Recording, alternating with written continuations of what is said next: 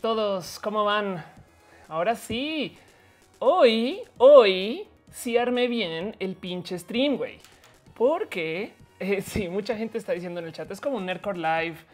Este, ¿dónde está Kira y Leo? Esto es algo que he querido hacer desde hace mucho tiempo. Em, pero, pero me había costado un chingo ponerlo a arrancar, ¿no? Entonces, sí, primero lo primero, Ofelia ya no es güera, güey. Solo les quiero decir que ayer ya me era dos de como seis decoloraciones y me vi y dije, güey, o sea, no sé si saben, pero mi empresa es roja creativa. Es ese, me explico, es como que yo tuve un momento de no, tú eres roja. Este y, y ya entré como un poquito en pánico por eso. Pero em, cosas bonitas que tenemos en el stream de hoy. Primero que todo, hay una Matucam allá viendo al vago que está durmiendo.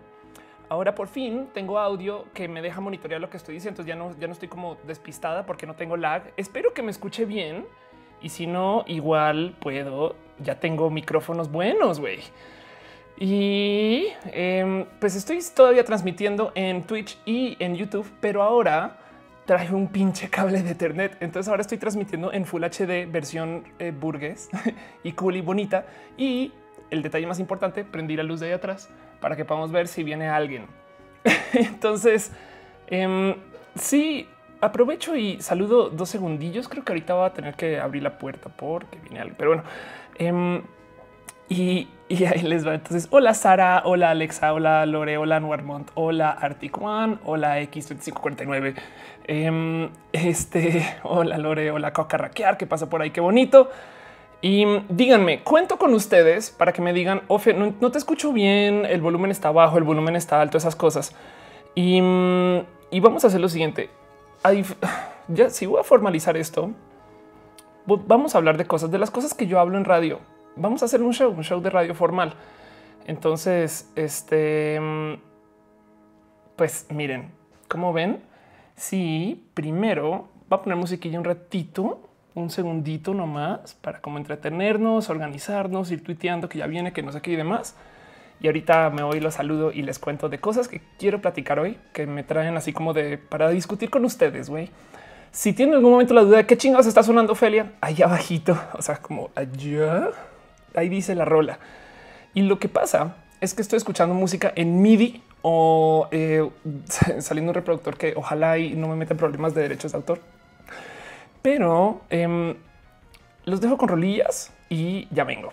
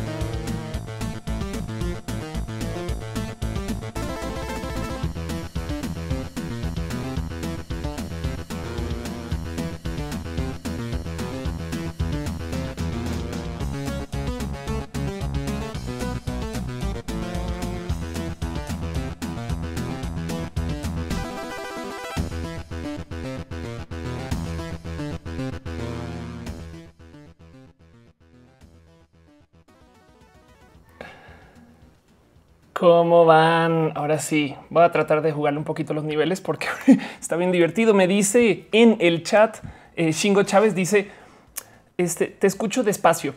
¿Qué? What? Ay, pero bueno.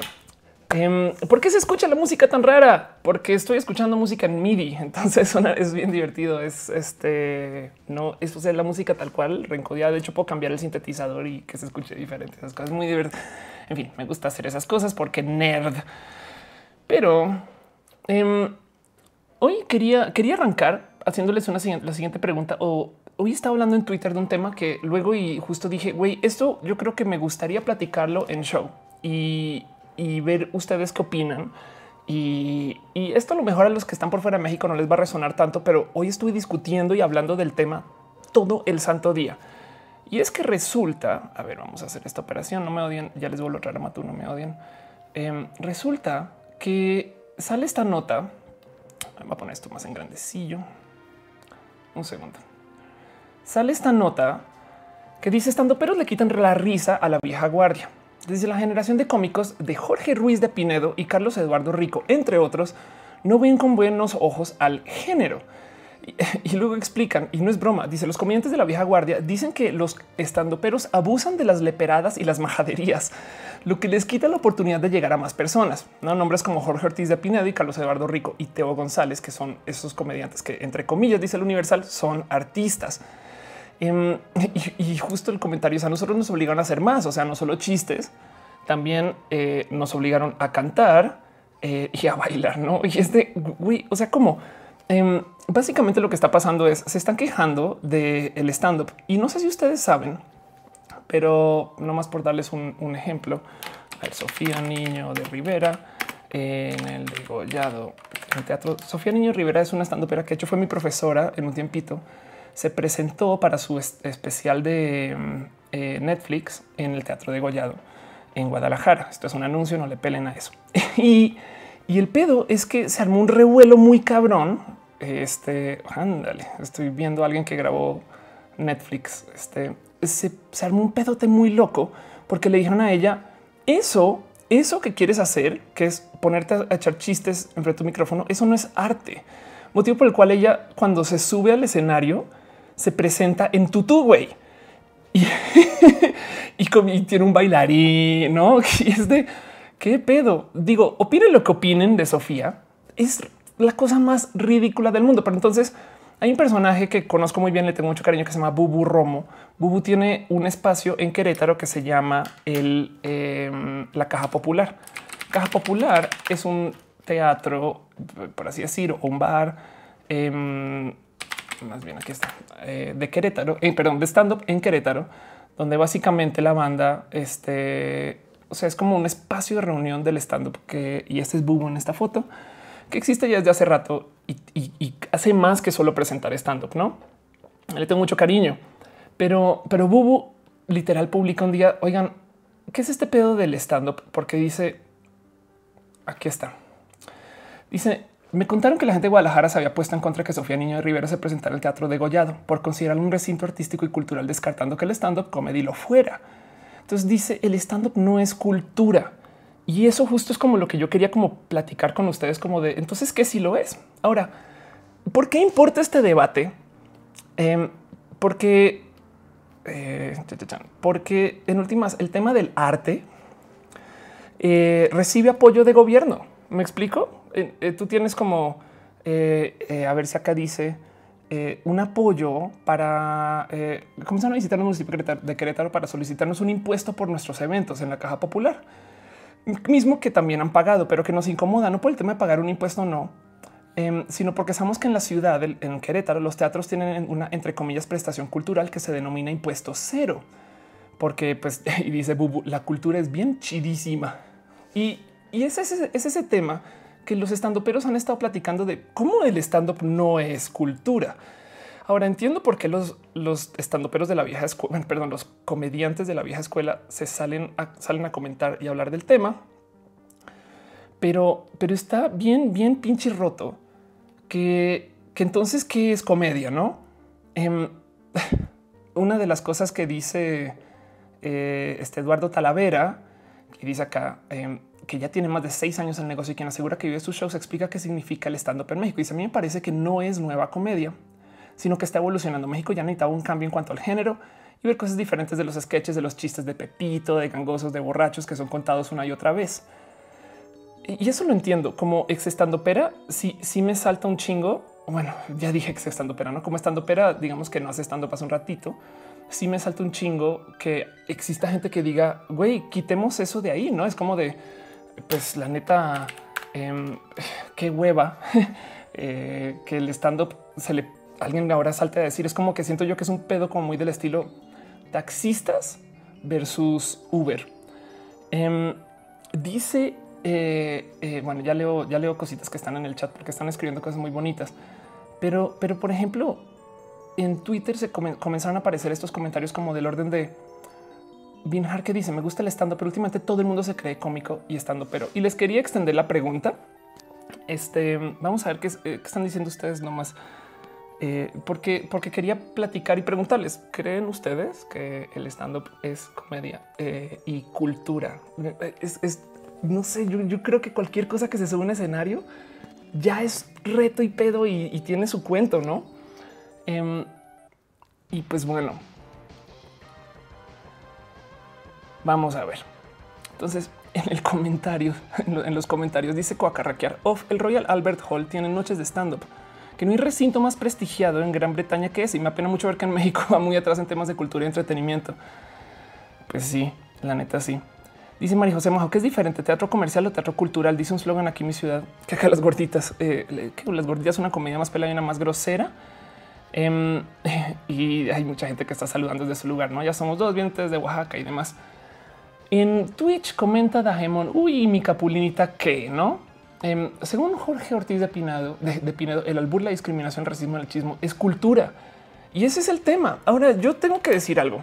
Em, de cierto modo, yo siento que sí, sí hay algo ahí. O sea, sí, perdón, es algo que estuvo en la tele mexicana tanto tiempo que es de cierto modo, de modos muy rotos, es tantito parte de la cultura mexicana. Me explico. Em, dice en el chat de YouTube, eh, Carlos diría Duchamp el arte es lo que el artista diga que es arte. Qué bonito comentario. y pues sí, Ivonne Reynosa dice: Si todos los tuiteros son cómicos, no nos queda criticar los estando peros. güey. Dice Pati Castillo que llegó. Hola, Pati, ¿cómo vas? Dice eh, María José. Exacto. Todo el mundo ya está estando, pero y no creo que la gente quiere eh, reír olvidar lo cotidiano, pero caen en lo ordinario, caen en lo corriente. Sí, hay que sí les quiero decir que como comediante, sí es bien fácil irse a lo este, a, lo, vulgar, no? Porque la comedia de lo vulgar es me saqué de, me sorprendí porque dije algo que nadie se atrevería a decir. Entonces, como que es tan burdo que te ríes un poquito de eso. Aún así, em, es más, a ver si los encuentro por acá. Em, mi amiga Andrea Odessa estaba comentando justo acerca de eh, los comentarios. Aquí está. Dice Andrea Odessa, si tan solo fueran graciosos sin tener que usar la misoginia y la homofobia y otro fucking gallo cantaría. Pero dice que es lo mismo una y otra vez, ¿no? Y, pues sí, esto es, esto es como, a ver, les muestro un tantillo. Esto es como eh, algo de como lo que el, humor que suben estos personajes a sus shows, del que se están quejando que ya no los dejan subir porque le están dando espacios a em, estando peros, ¿no? Ahora, ¿han ido ustedes a shows de stand-up así como por mera curiosidad, les gusta. Tienen amigos que hacen stand up. Roberto Pulido mora amor con tu gato. Vamos a pokear a Matú. Pip. dice Mariana Silva, suena bien mamalón, pero ¿crees que debería haber legislaciones acerca de esto? Pues lo que pasa es que si el stand-up se considera cultura, recibiría apoyo cultural. O sea, entiendas, eh, eh, este capaz si eh, sí hay teatros que ahora van a querer presentar stand up porque uno hay muchos stand peros y dos em, a lo mejor podrían cobrar menos o pagarle más a los stand peros, cosas así. Em, dice Jared MQZ, yo he ido a ver a Mau Nieto. ¿Te gustó? Dice Patacoins TV, igual y lo grosero no está peleado con el stand-up. Luis sí que es súper irreverente y ofensivo, pero es crítico y reflexivo. Y tienes toda la razón. La mitad de Em, la mitad del tema del stand up es justo de cierto modo ponerte a pensar. Les voy a explicar cómo funciona el stand up. ¿eh? No crean que esos güeyes están ahí improvisando. Es una, es un acto. Es literal, es un acto. Tú vas, imagínense que el proceso es así. Hay una cantidad de cosas. Eh, creo que esto es estando México. Espero, espero, espero que sí, espero que sí, espero que sí, para no gastar una mala navegación. No. Em, mm, mm, mm, bueno, hay una cantidad de cosas que es eh, de como eventos que se llaman open mic y los open mic eh, en México. A ver si aparece uno. quizás más fácil decir walk. Por ejemplo, los, los open mic es el bar le permite a los estandoperos eh, o a cualquier persona subirse al escenario y hablar por cinco minutos. Técnicamente es, es un open mic, sube cualquier persona y dice cosas por cinco minutos, técnicamente. Pero la verdad es que em, como está organizado por estandoperos, eh, está más bien hecho pues para gente que hace stand up. En fin, digo, porque te podría subir a echar chistes, güey, eh, o, te podría subir a hacer poesía o te podría subir a no sé, hablar de tu mamá, güey. Pero en este caso, porque es open mic, pero en este caso te dicen no, tú vienes, vienes y haces chistes. Entonces funciona así. Tú escribes 10 chistes, güey, cosas que te parecen cómicas. 10 te subes al escenario, cuenta las 10 y digamos que de esas 10, tres causan risa. Entonces borras 7. Al otro día vas a otro open mic, haces la misma operación con 10 chistes nuevos, cuentas todos los chistes y te salen dos, borras 8. Entonces ahora tienes cinco chistes que sí causan risa. Y se supone que para el final de un rato eh, ya vas armando una rutina con solo chistes que dan risa. El problema ahí es que de cierto modo la banda este, podrías pensar tú que pues que todos los chistes a huevo tienen que dar risa y, y, hay cosas que a unas audiencias les quedan bien, otras no. Pero el pedo es que armar una rutina que quede para una hora de comedia es, perdón, groseramente largo. Y cuando te subes al escenario y volverlo a contar, es un poquito como cuando ese cuento, ese que te rompes el brazo y pasas meses y meses diciéndole a todo el mundo cómo te rompiste el brazo y por qué. Em, algo así, como que cuentas los chistes otra vez, como, como, como si justo se te acaba de ocurrir y resulta que no, es, eso es actuado. Sí, hay gente que sube e improvisa. Sí, hay improvisadores. Eh, yo estudié un, buen rato de improvisación, tanto como estudié un buen rato de, eh, stand up. Em, pero, pero la verdad es que si tú subes a improvisar stand-up, te va a ir más o menos o mal, ¿no? Em, así que eh, yo siento que si hay un chingo de chamba, güey. Se, dice entre los estandoperos que te toma más o menos un año tener tu primera hora. O sea, depende cuánto le chambees, ¿no? Porque puede ser muy casual. Pero, pero en últimas, no es tan, no es tan de güey borracho que se sube con el micrófono y comienza a contar. O sea, no es, no es de tío y de abuelo y esas cosas. Pero, pero bueno, este llegó alguien que estaba esperando, así que voy a dejarlos con música. Vamos a leer dos comentarios o tres. Ariel Rosas dice: Si el impro es arte dentro del arte del teatro, ¿por qué no lo sería el stand up? Sí, eso es verdad. No, lo que pasa es que el impro técnicamente es una técnica teatral, entonces ya viene como con este bagaje de que viene el teatro. Em, dice de Hemon, me gusta. Tengo una amiga que hace stand up, aunque no la he visto, pero hay mucho stand up en Comedy Central. Em, yo debería de volver a hacer stand up. Está bien. Dice Shoriangel estando, pero muchas veces se burla de sí mismo situaciones que ellos eh, eh, y todos viven, no solo apuntan con el dedo y se ríen de los demás, que es verdad. Em, dice que lo, lo, malo de mucho el estando para aquí en México es que de 10 palabras dicen tres verga, verga y tres veces otra grosería. Y llega un punto en el que el señor grosero irreverente tiende a ser incluso incómodo, que es verdad. Em, lo que quieren, eh, de lo que se quieren burlar cuando, cuando están haciendo stand up y, y dicen groserías es que es tan burdo que te asombra y ya. Em, este dice The Edge 9880. ¿Cómo se llama esa canción? Todos los nombres de la canción están allá. Y mientras tanto, en YouTube eh, dice Fernando Rosales que si Matú tiene novia, no Matú. La teoría eh, entre nosotros es que es gay, eh, fraterniza mucho con otros gatitos. Pati Castillo dice: Claro, al formar parte del colectivo social, estando pues un producto cultural igual que todos, y van a existir unos buenos y otros malos. Y en eso sí yo creo que tienes toda la razón. Y es que vuelve, vuelve el punto acá es lo que están llorando los, eh, los comediantes de vieja guardia, por así decirlo. O sea, este, este tema, nomás para volver a para los que están llegando para decirles de dónde comenzó todo, porque que Jorge Ortiz de Pino y Carlos Eduardo diciendo que el stand up no es comedia de verdad, entre comillas. Lo que están llorando es güey, Televisa ya no nos da chambas a nosotros, se les está dando los estando peros y esa madre no me parece que sea arte. Entonces, pues que la pregunta es arte, no? Em, este y ya voy a, voy a em, poner musiquilla y ahora sí ir a mi puerta. Ya vengo, los quiero mucho, no, me, no se vayan, eh, ya vengo.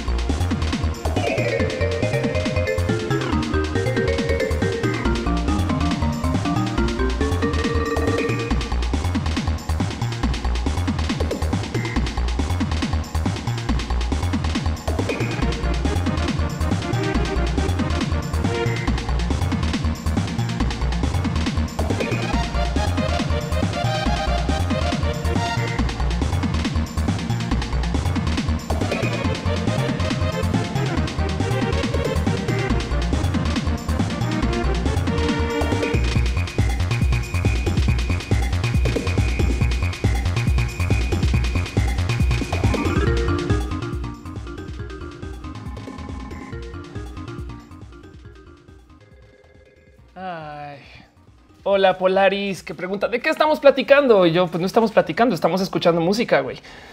Eh, y además escuchando música en MIDI, porque ¿qué, les digo? No, eh, este no es, no tiene protección de derechos, creo. Miren, si mañana acabo en la cárcel por hacer esto, pues lo escucharon acá primero. y este solamente usen el hashtag pre, pre for Ofelia, donde el for les pido que sea con PH.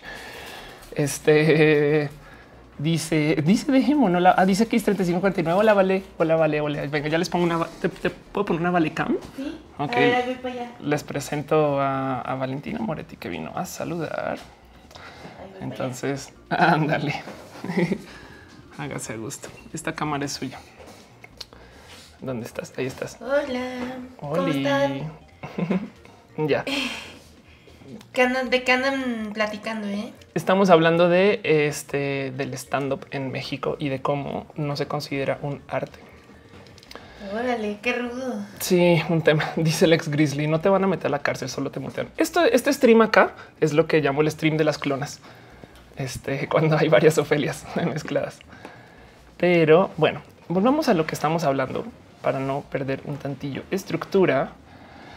Recuerden que están, está en sus manos que me digan, hágase como está en sus manos que me digan si escuchan mal, eh, si no escuchan eh, o si no ven bien, eh, porfa, porque yo no puedo estar en tanto de todo. McTaffok dice vale Cam, Mr. Leches dice hola vale Mr. Leches. Dice Luis Armand, eres la roja de YouTube como roja de Orange is the New Black.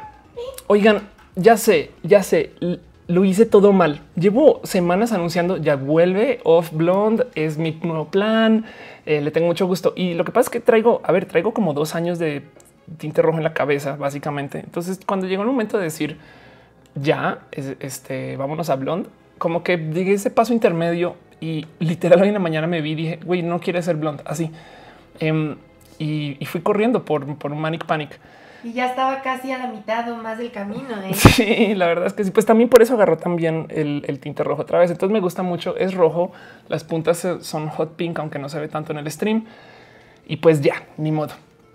Dice Lex Gritlios, es pura tecnología Orphan Black en este stream. Ándale.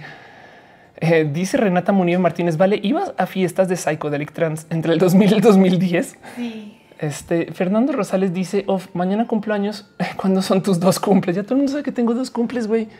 ¿Qué pedo? pero hay uno que es como el más bonito. El cumple formal es el 10 de mayo.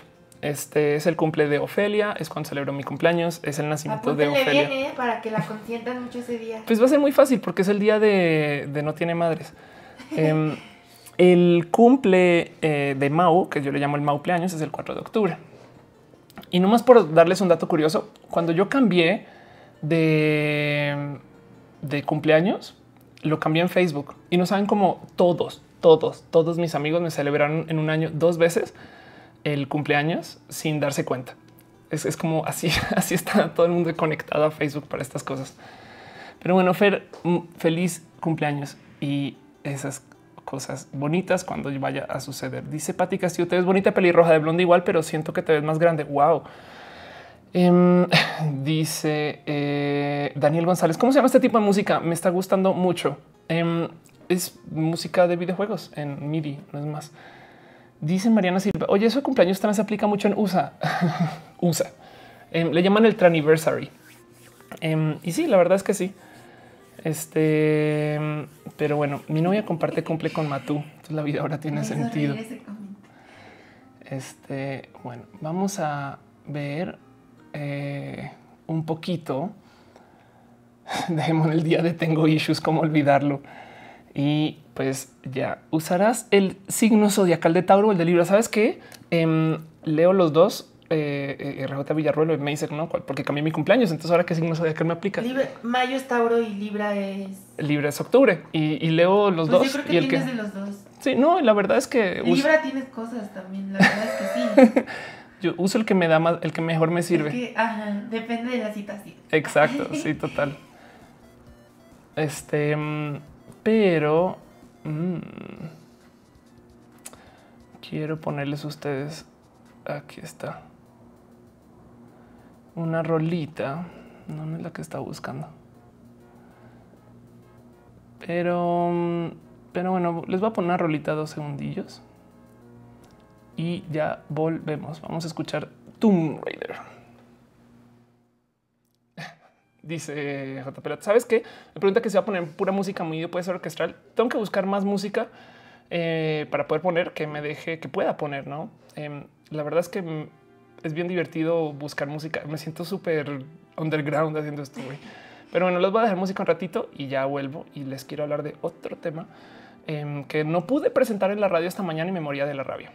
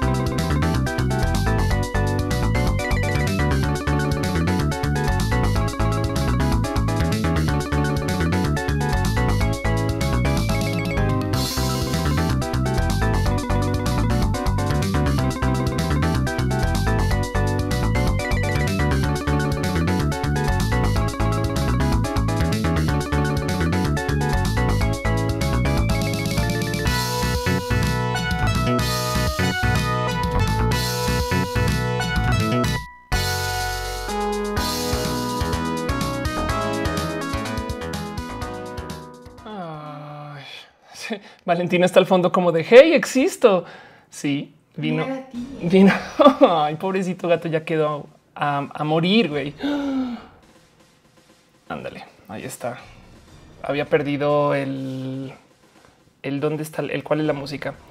Oigan, hola, veo que sigue llegando y llegando y llegando gente. Gracias, gracias neta. Em, no se les olvide que esto se está, transmitiendo al tiempo en Twitch y en YouTube. Entonces está en twitch.tv slash of course y está en eh, youtube.com slash of course. Denle subscribe a ambos. Si no se lo quieren perder, denle campanita en, en YouTube, porque hay gente que seguro, se los prometo, mañana en los comentarios van a decir me lo perdí. y así las cosas. Este y vale eh, vino eh, a sentarse aquí porque es la acariciadora oficial de Matú. Entonces está, está aquí explícitamente para darle cariño al Micho que me están preguntando en Twitch. Dice Elías Josiel, ¿es una cabra? y ya. Bueno, em, volviendo a lo demás, de nuevo, recuerden que dejo a su responsabilidad que me digan cuando las cosas no se escuchan bien y estoy tratando de leer todo lo que pueda en los comentarios, pero em, dice Abson en YouTube, tío, ¿le puedes mandar un saludo a mi amigo Armando Esteban Quito? ¿Está en Quito? Se llama Armando Esteban Quito. Ándale. Em, pero bueno, me dice Articuan que no me falta setear la categoría en Twitch. No está en música. Espero que no. O bueno, si no, ya voy y lo hago. Dice X3549 acerca de lo que estamos hablando del stand up, que los comediantes de la vieja escuela no lo consideran eh, arte de verdad. Dice entiendo la postura de Pinedo, no desde el show de los comediantes, sino desde los elaborados como Cándido Pérez o una familia de 10. Es un hecho que un show de stand up es más barato de producir. Los riesgos de una mala producción ya los absorbió el estando, pero por su modo de practicar, mientras que los programas requieren de hacer previos con costo hacia la productora. Y en ese sentido, em, pues sí, entiendo este. Em, entiendo lo que dices. Es, a ver si alguien necesita ayuda del gobierno, pues la gente que está invirtiendo un chingo, no puede que sí, puede que vaya por ahí, pero bueno. Em, Dice Frank Clara, eh, tenía que estar registradas rolas me dicen indautor. Aunque si ganas dinero por sus videos, sí tendrías un problema de derechos a salud desde Zapopan. Ya les dije, si acabo en la cárcel por hacer esto, em, recen por mí. La rescatamos entre todos. exacto, exacto. Eh, pero bueno, voy a hablar de otro tema que quería presentar hoy en la mañana en la radio y em, eh, y no, no pude. Me, dio, me dio este, me dio un poquito de, rabia porque la verdad sí lo quería platicar y, discutir con ustedes. Em, Apple está, resulta que Apple ayer, aquí les voy a mostrar un poquito. Apple anunció que después de tanto tiempo de ir y venir con el tema de coche, de que vamos a hacer un Apple Car y que no, y que el, que el Apple Car va a poder hacer tal y que, que contratamos a tales personas que estaban en em, este, en otras empresas de temas de vehiculares, etc. Em, Apple no tuvo ningún problema con decir después de mucho tiempo y que despidieron gente y esto que saben que sí estamos trabajando en un software para coches que se autoconducen para autos autónomos o como sea que se diga esto en español, porque luego autónomos, exacto. Em, que está bien divertido porque además como lo presentaron no es vamos a hacer nuestros propios coches, sino vamos a eh, hacer un software para gente que está desarrollando coches que se pueden automanejar. Es, es como por ejemplo Tesla, no sé si ubican, ya tiene eh, Tesla Self Driving. A ver, aquí está Self, Self Driving. Ahí está. Tesla ya tiene toda la capacidad para que sus coches em, sean eh, autónomos pero luego no te lo, no te lo entregan completamente. O sea, como que te van soltando tanto las capacidades del piloto automático hasta que llega un momento que en últimas sí se puede manejar solo, pero literal son updates. Em, y el problema, lo primero de eso es eh, qué pasa con, con los coches. Em, a ver, vamos a ver con una pequeña, a ver si encuentro una prueba con estos coches, por ejemplo, en México, no? Em, porque, porque luego te muestran estas escenas del coche este, haciendo todo tipo de, locuras en Estados Unidos, donde la gente maneja amable y decentemente.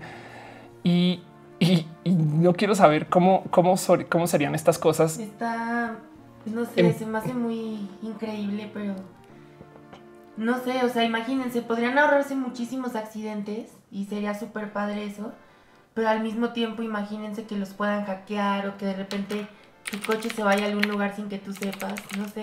Imagínate eso, que de repente, ¿dónde está mi coche? Ajá, se fue. Ándale.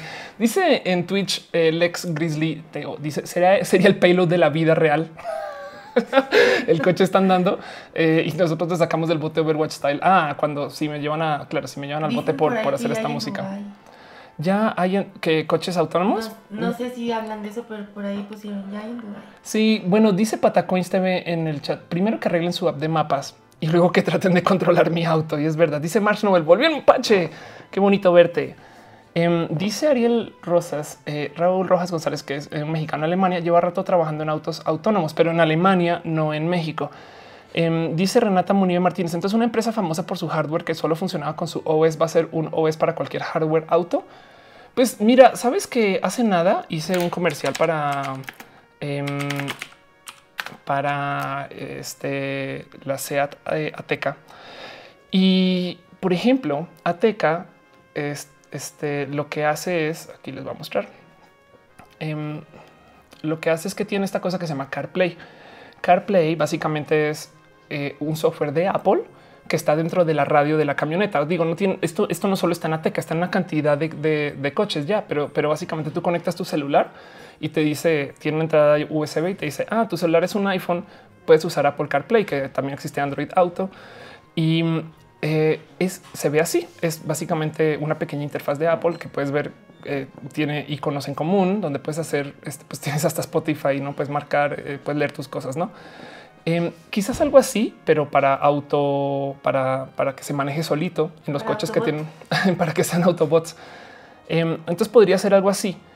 Eh, dejando eso de lado, a mí me divierte mucho el tema de los autos autónomos, porque imagínense esta situación. Tenemos coche A que va manejando, que va andando por periférico, ¿no? Así. Y por algún motivo hay un accidente y lo tiene que esquivar. El tema es que al esquivarlo podría asesinar a una persona de plano. O sea, es como o choco yo o asesino a una persona y salvo a la persona que está dentro del coche. Y en esa situación, lo A que, ver, ¿cómo, cómo? o sea, imagínate que un coche para evitar una- un accidente Ajá. eh, y salvar a la persona que está dentro del coche, se sube a la banqueta. Y pero en ese proceso asesina, asesina o golpea a una persona que está en la banqueta. Uf, El ¿A pro- quién metían en la cárcel? no, eh, a quién golpe, o sea, el coche tiene que decidir o protejo al que está dentro del coche o protejo al que está fuera del coche. Elegiría al de adentro porque está tal vez diseñado para eso. Es que ese es el tema, porque además el de adentro es su dueño. sí, No, o sea, yo no quiero comprar un coche que me asesine en caso de emergencia. ¿Me explico? pero tampoco que asesine a alguien más. Pues, pero es que sí tiene que decidir. Eh, entonces, Ay, no, qué exacto, está cabrones. Hay, hay, hay programadores que ahorita te están tomando estas decisiones morales de, uff, pues sí, no? Em, y, y es complejo porque en últimas, ¿a quién culpas? De, o sea, ahora imagínate que tú eres la mamá del pobre niño que asesinó un coche, ¿no? Em, ¿A quién demandas? ¿A Tesla o al dueño del coche? No, Pues tal vez a los dos. es como de qué desmadrote, güey. Dice View, eh, Hiena, Blue Hiena en, eh, en Twitch. Eso es clasismo, es lucha de clases. Em, siento la razón. Dice Lex eh, agarrando la Minerva con toda la raza que nos sabe agarrar glorietas. Humano uno, programación, capa a huevo. Em, pregunta a Ariel Rosas. Yo creo que le da prioridad al usuario. A huevo le tiene que dar prioridad al usuario. Em, dice Carol Hidros que debería de leer Sally, que es un cuento de Asimov sobre autos inteligentes. Mm, suena muy interesante. Este sí estaría muy padre que lo leyeras y nos dijeras qué opinas. Va, ok, prometo que me asumo por eso. Marx Nobel dice ya por eso uso la bicicleta y tú prepárate porque vas a tener bicicletas autónomas en el 2020. Mentiras. dice Margarita Palacios se mató la criatura más consentida que en este mundo. Imagínate que tiene su consentidora oficial que vino explícitamente a darle cariño al gato.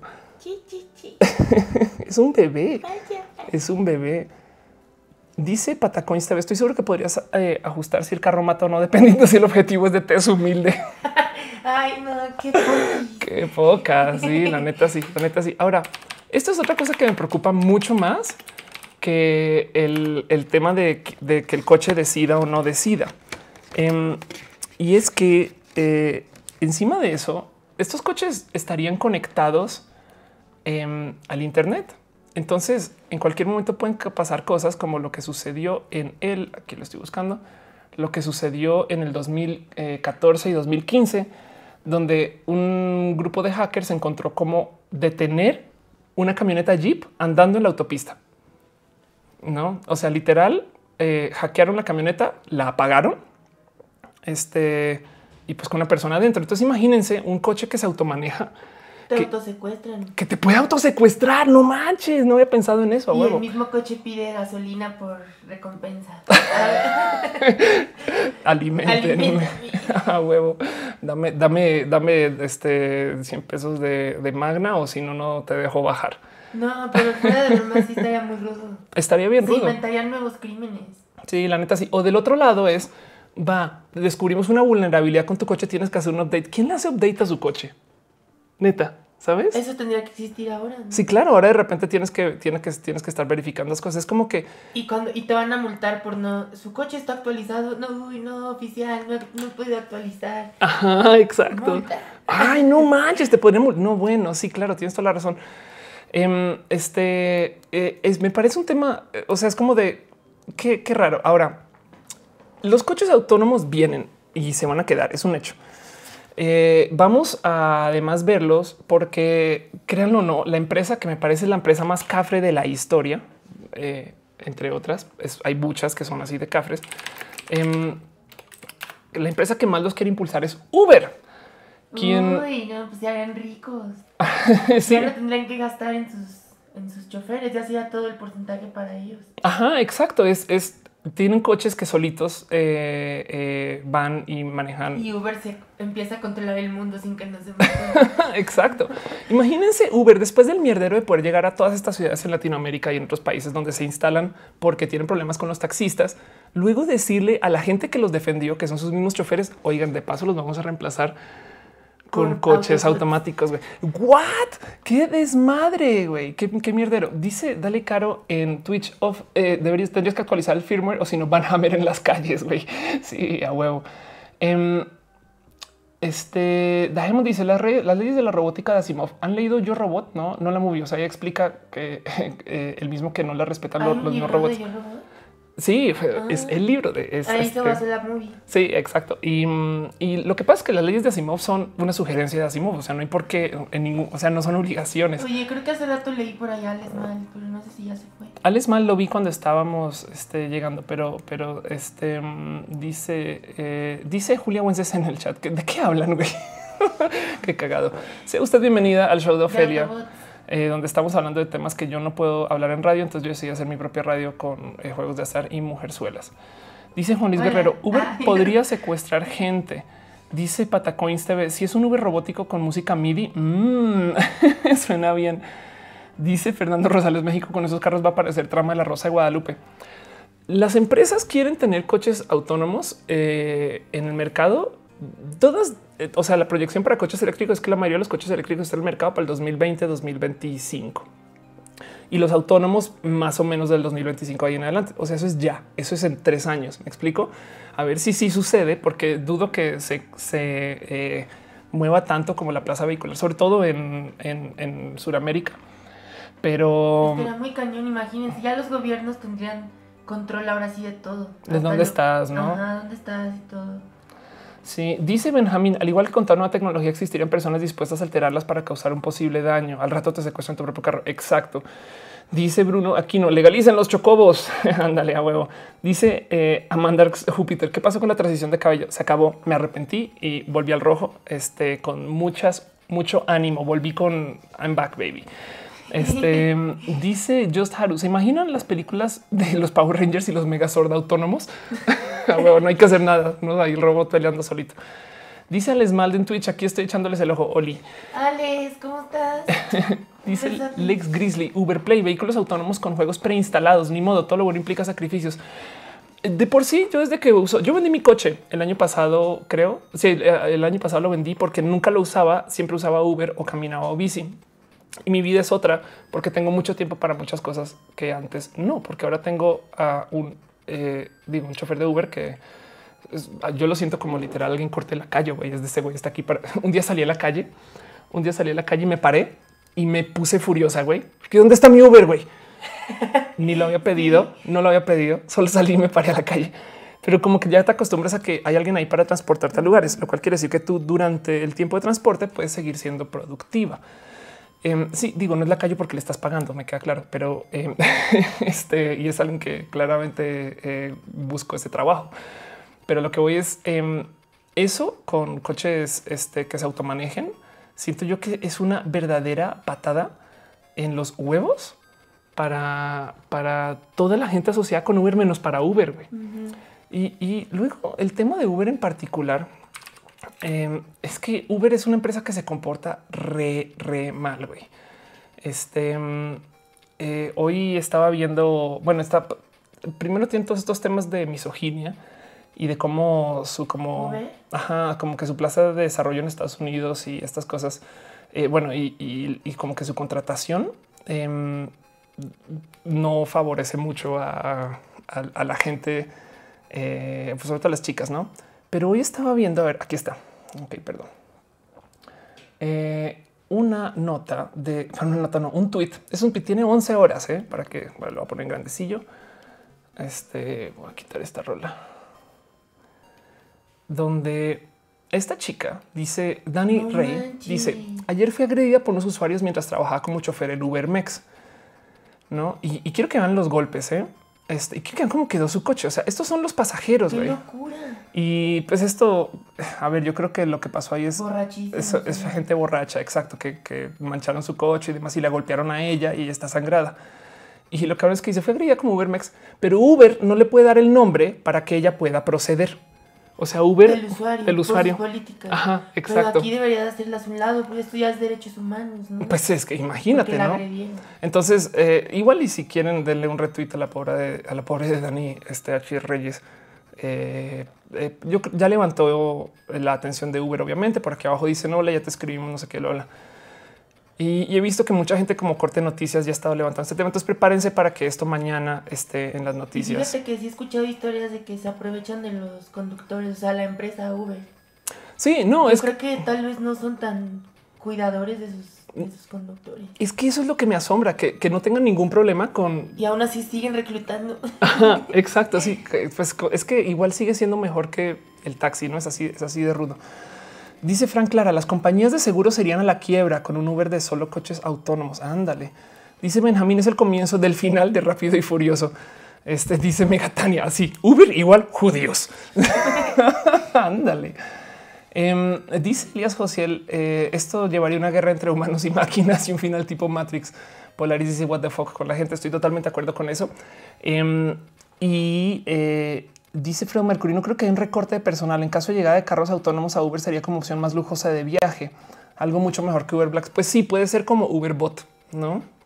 Uber Yo, miren, ¿saben que Si yo logro que desde la app pueda decir no, no quiero escuchar una canción, no, no quiero subir o bajar la ventana, sí, sí quiero agua y que no me lo pregunten cada vez. Imagínate solo llegar y agua.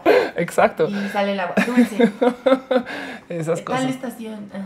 Carga Dice, dale, Caro, tengo una preguntita. ¿Qué velocidad alcanzarán nuestros nuevos vehículos de transporte? Pues mira, eh, pasa algo. Primero que todo, los coches, antes que los coches autónomos, vamos a tener una gran oleada de coches eléctricos.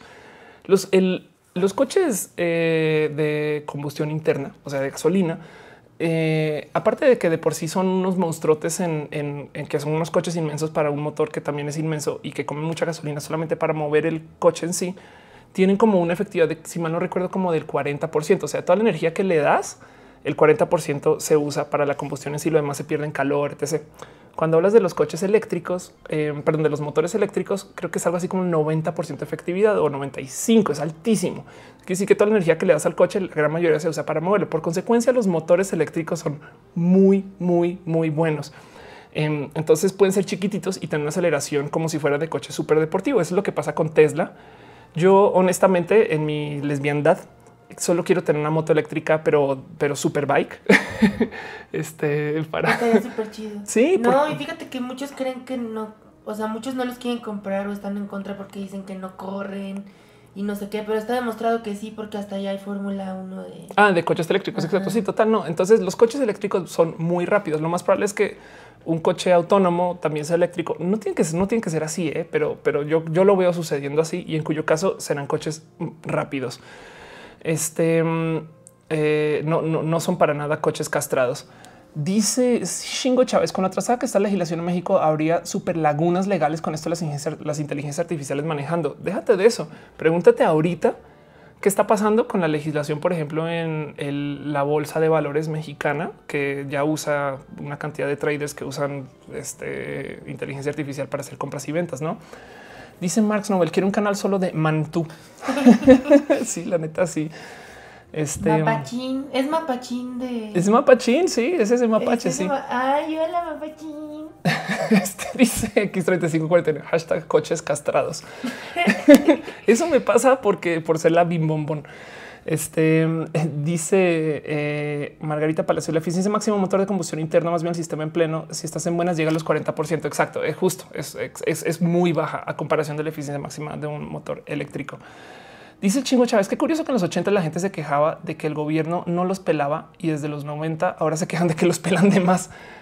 Eh, bueno, tú piensas en esto también. Es que en los 80 no pelaban. No decían los gobiernos. Es que ahora, ahora tenemos eh, en general, pero por ejemplo en Estados Unidos existía esa queja porque eran gobiernos republicanos que tienen la plataforma de menos gobierno. En México sucedía porque no tenían presión pública de, actuar. Eh, ahora que hay Twitter y redes sociales y demás, están metidos en todos lados. O sea, y como hay también automatización del lado de procesos de gobierno. Hay muchas cosas que se pueden monitorear y demás, pero estoy totalmente de acuerdo contigo.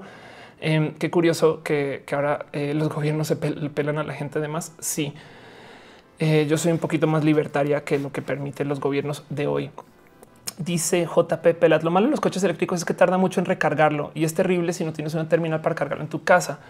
Sabes que a raíz de lo de Volkswagen, del, no sé si saben, o bueno, seguro si saben, pero que Volkswagen hizo trampa con el tema de pruebas de emisiones en sus coches con diésel, eh, uno de los cuales creo que se facturaban, que se factura, se producía en México y, también se facturaba, pero bueno, este no, un, modelo em, y, los, cacharon. Eh, parte del acuerdo es que van a instalar una red supuestamente americana. Espero que sea esto implique Canadá, México y Estados Unidos, no solo Estados Unidos de carga súper rápida eléctrica para impulsar el uso de coches eléctricos que evidentemente luego serán coches de Volkswagen, pero, pero eso vamos a ver. Dice Megatania, la Bolsa de México es un fraude. ¿Sabes qué? ¿Cuál es el problema de la Bolsa de México? Tiene muy poquitos actores. Em, entonces no siento, yo nunca he sentido que sea un mercado este, transparente, que es una lástima porque pues es México, me explico, estamos en la USD. Claro que, claro que deberíamos de tener una bolsa mucho más activa que lo que hay. Dice Mr. Leches, yo me imagino que las empresas de transportes deberían ser las más interesadas en vehículos autónomos, pues bajarían costos debido a que manejar rutas que podrían mantenerlas eh, monitoreadas por siempre y tenerlas optimizadas. Sí, monitoreadas ya están, pero sí es, es un camión que no para. Sí. Punto. Aunque saben que necesitarían buenas medidas de seguridad, que serían muy propensos a vandalismo, ¿no? Bandillerillos que golpean el camión que se maneja solo, no sé. ¿A quien golpeando el robot? Así, toma eso, bastión. Dice Benjamín, a pesar de los posibles beneficios de una automatización, no todos serían respetuosos con los autos. Al no haber un conductor que los inhiba eh, de realizar alguna tontería, causaría alguna pérdida, que es justo lo que decía Valentina. Eh, sí, sí, justo. Es, como... O ya me imagino coches regañando, ¿no? Es de. No me golpeé. Exacto. Respétame. Exacto. Respétame, pinche pendejo. Este dice David Lara qué se puede hacer para que la batería de los coches eléctricos se cargue rápidamente o qué tecnología se puede implementar. En Tesla tiene un sistema de, ah, supercarga y es eso. Hay que tener entre comillas gasolineras de electricidad, electricineras, en fin. Este, ay, hola, pasa eh, Chris Fected este, por Twitch. Hola, Chris. Dice el problema de la bolsa de México es que a Chuchita la bolsearon. pues sí, y, luego dice Mactabok y quien la bolseó es la mamá de, Chuchita.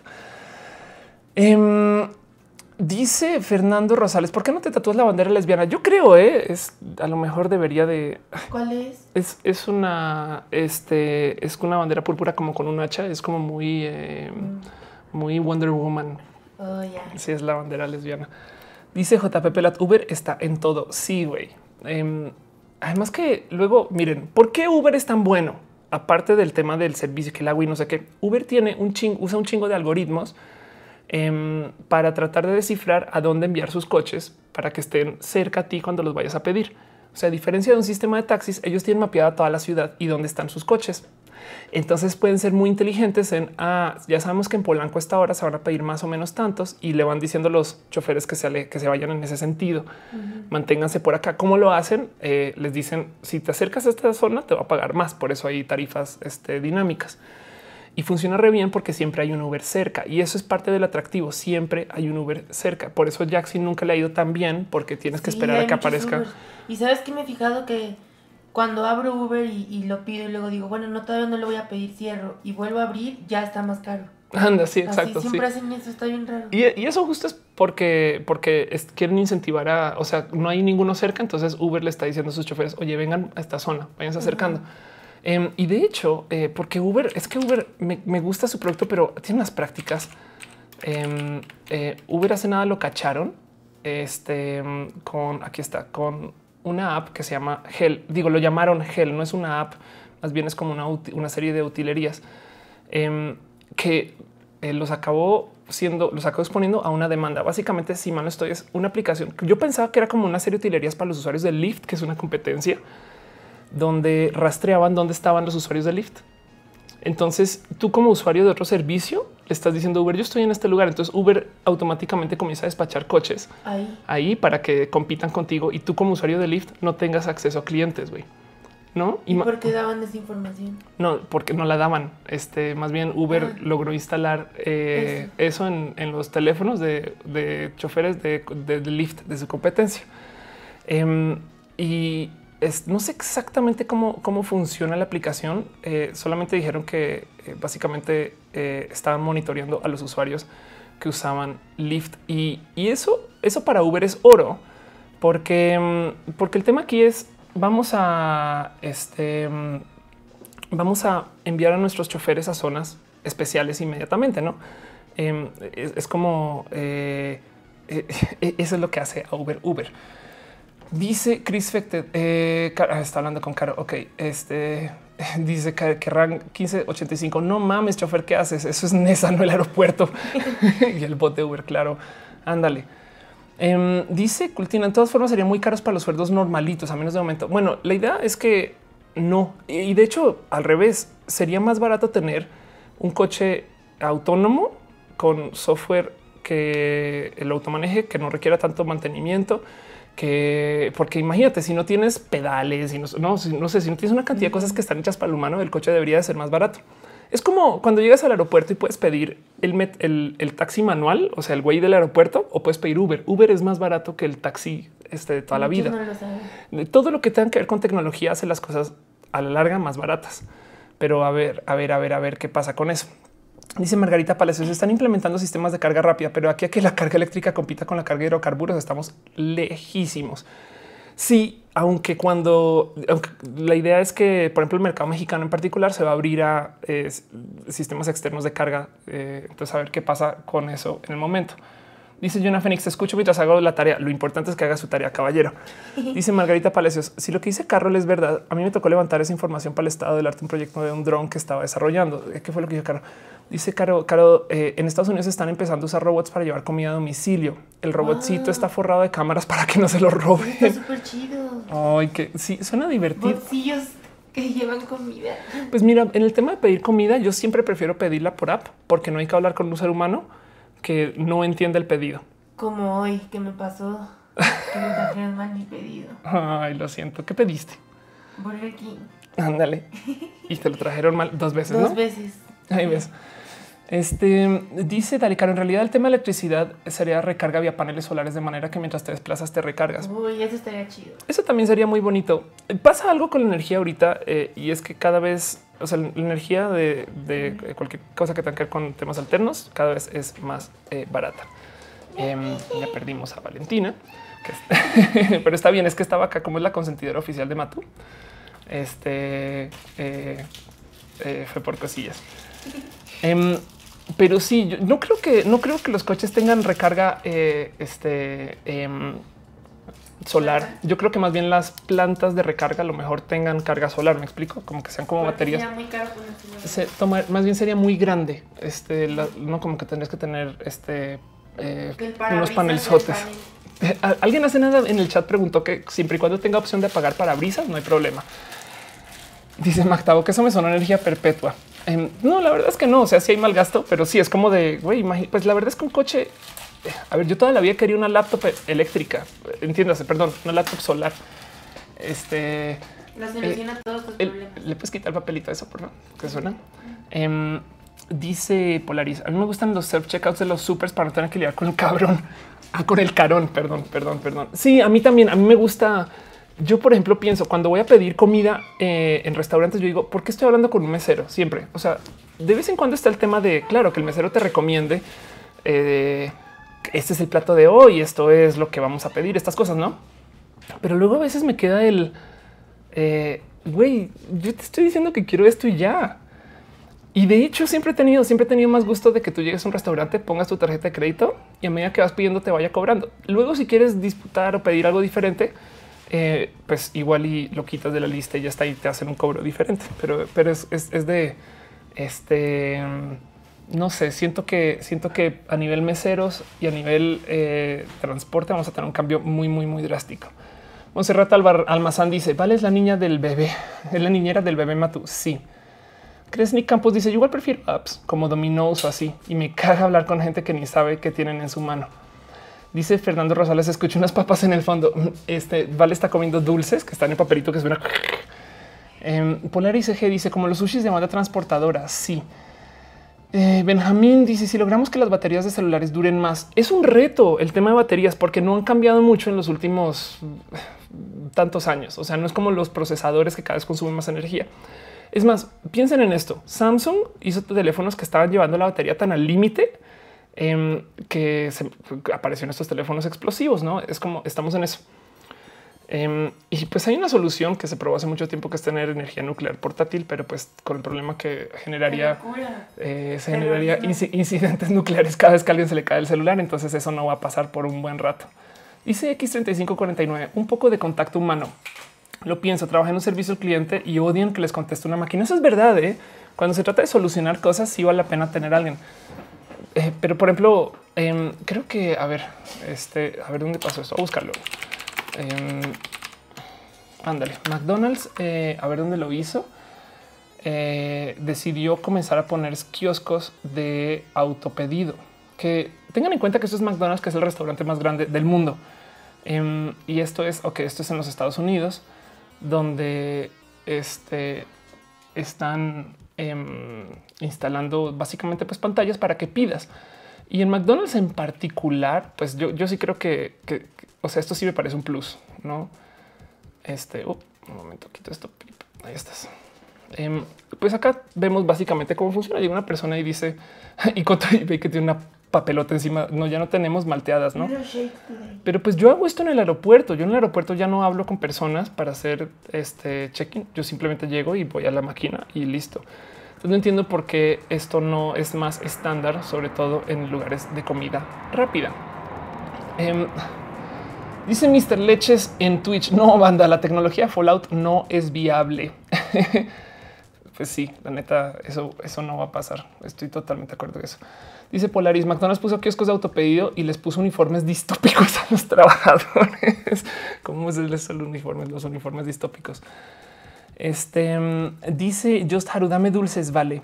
Em, dice Varón Javier, me gusta más Burger King que McDonald's. A mí también. Anda, eh, porque son este eh, hamburguesas. Aunque la hamburguesa básica de McDonald's de 10 pesos Es buena. es insuperable.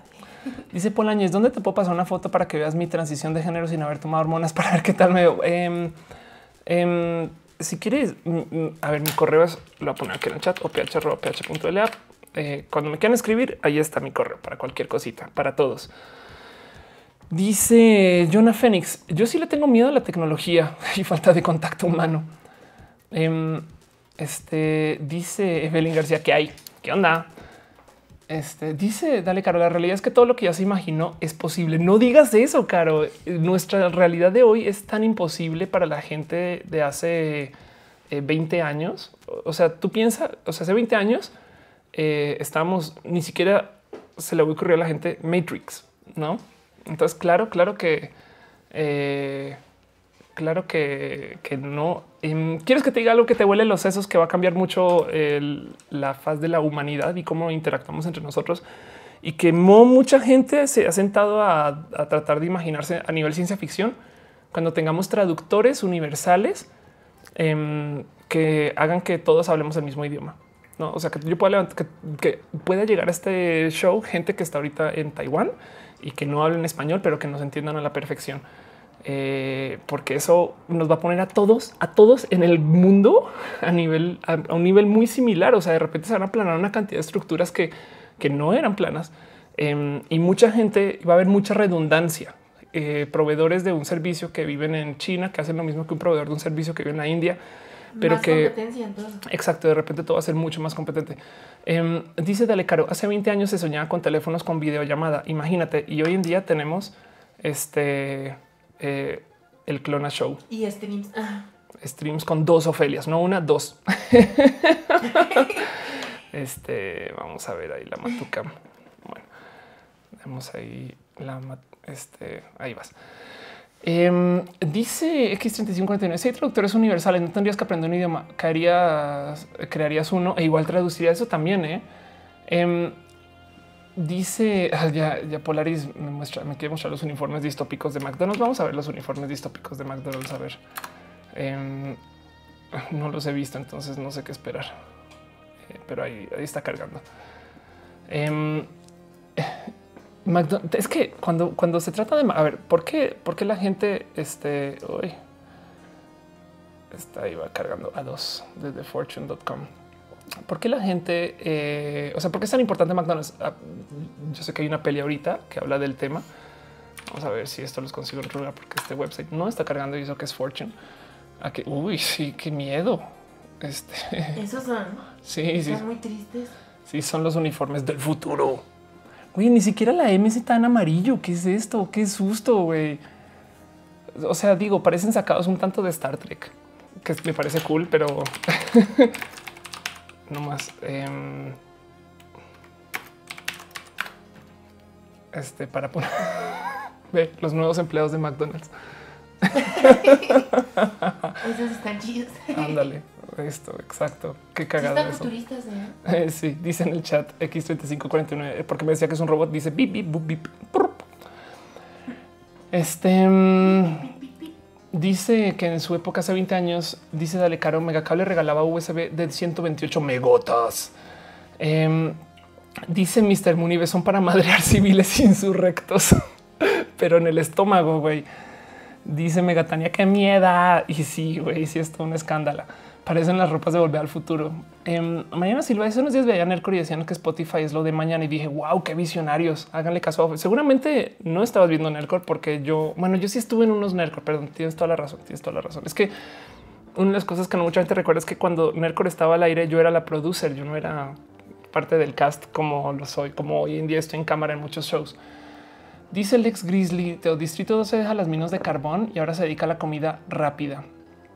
Este dice Chris Fected eh, que mejor Chris me está, me quiere obligar a, a mostrar fotos de cosas de Star Wars.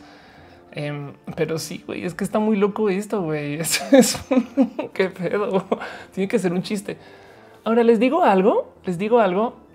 El, eh, el café de Starbucks, no el café, el unicorn, el, el, el el frappuccino de unicornio de Starbucks se diseñó explícitamente para tuitear. Entonces es posible que estas cosas también las estén haciendo con fines de que, la gente lo ponga en redes sociales, ¿no? ¿Quién, quién quita? Este mm, dice Ariel Rosas en el quinto elemento de uniformes futuristas de McDonald's. Em, este dice Jorge Navarro, mira detrás de ti, besos y abrazos. No voy a mirar porque sé que ahí puede que esté alguien. Bueno, ya hay dos personas. Bueno, en fin. Dice Polañez que me pasaste la foto por correo. Va dice que las fotos parecían sacadas de los juegos del hambre. Madres. y dice Abson que Bob Esponja nos advirtió y no escuchamos. Dale. Pues bueno, em, eso es un poquito lo que quería platicar. voy a ponerles música un ratillo y este ahorita volvemos y si quieren un ratico así hacemos preguntas y respuestas con off eh, y esas cosas. Vayan pensando, vayan pensando, vayan pensando.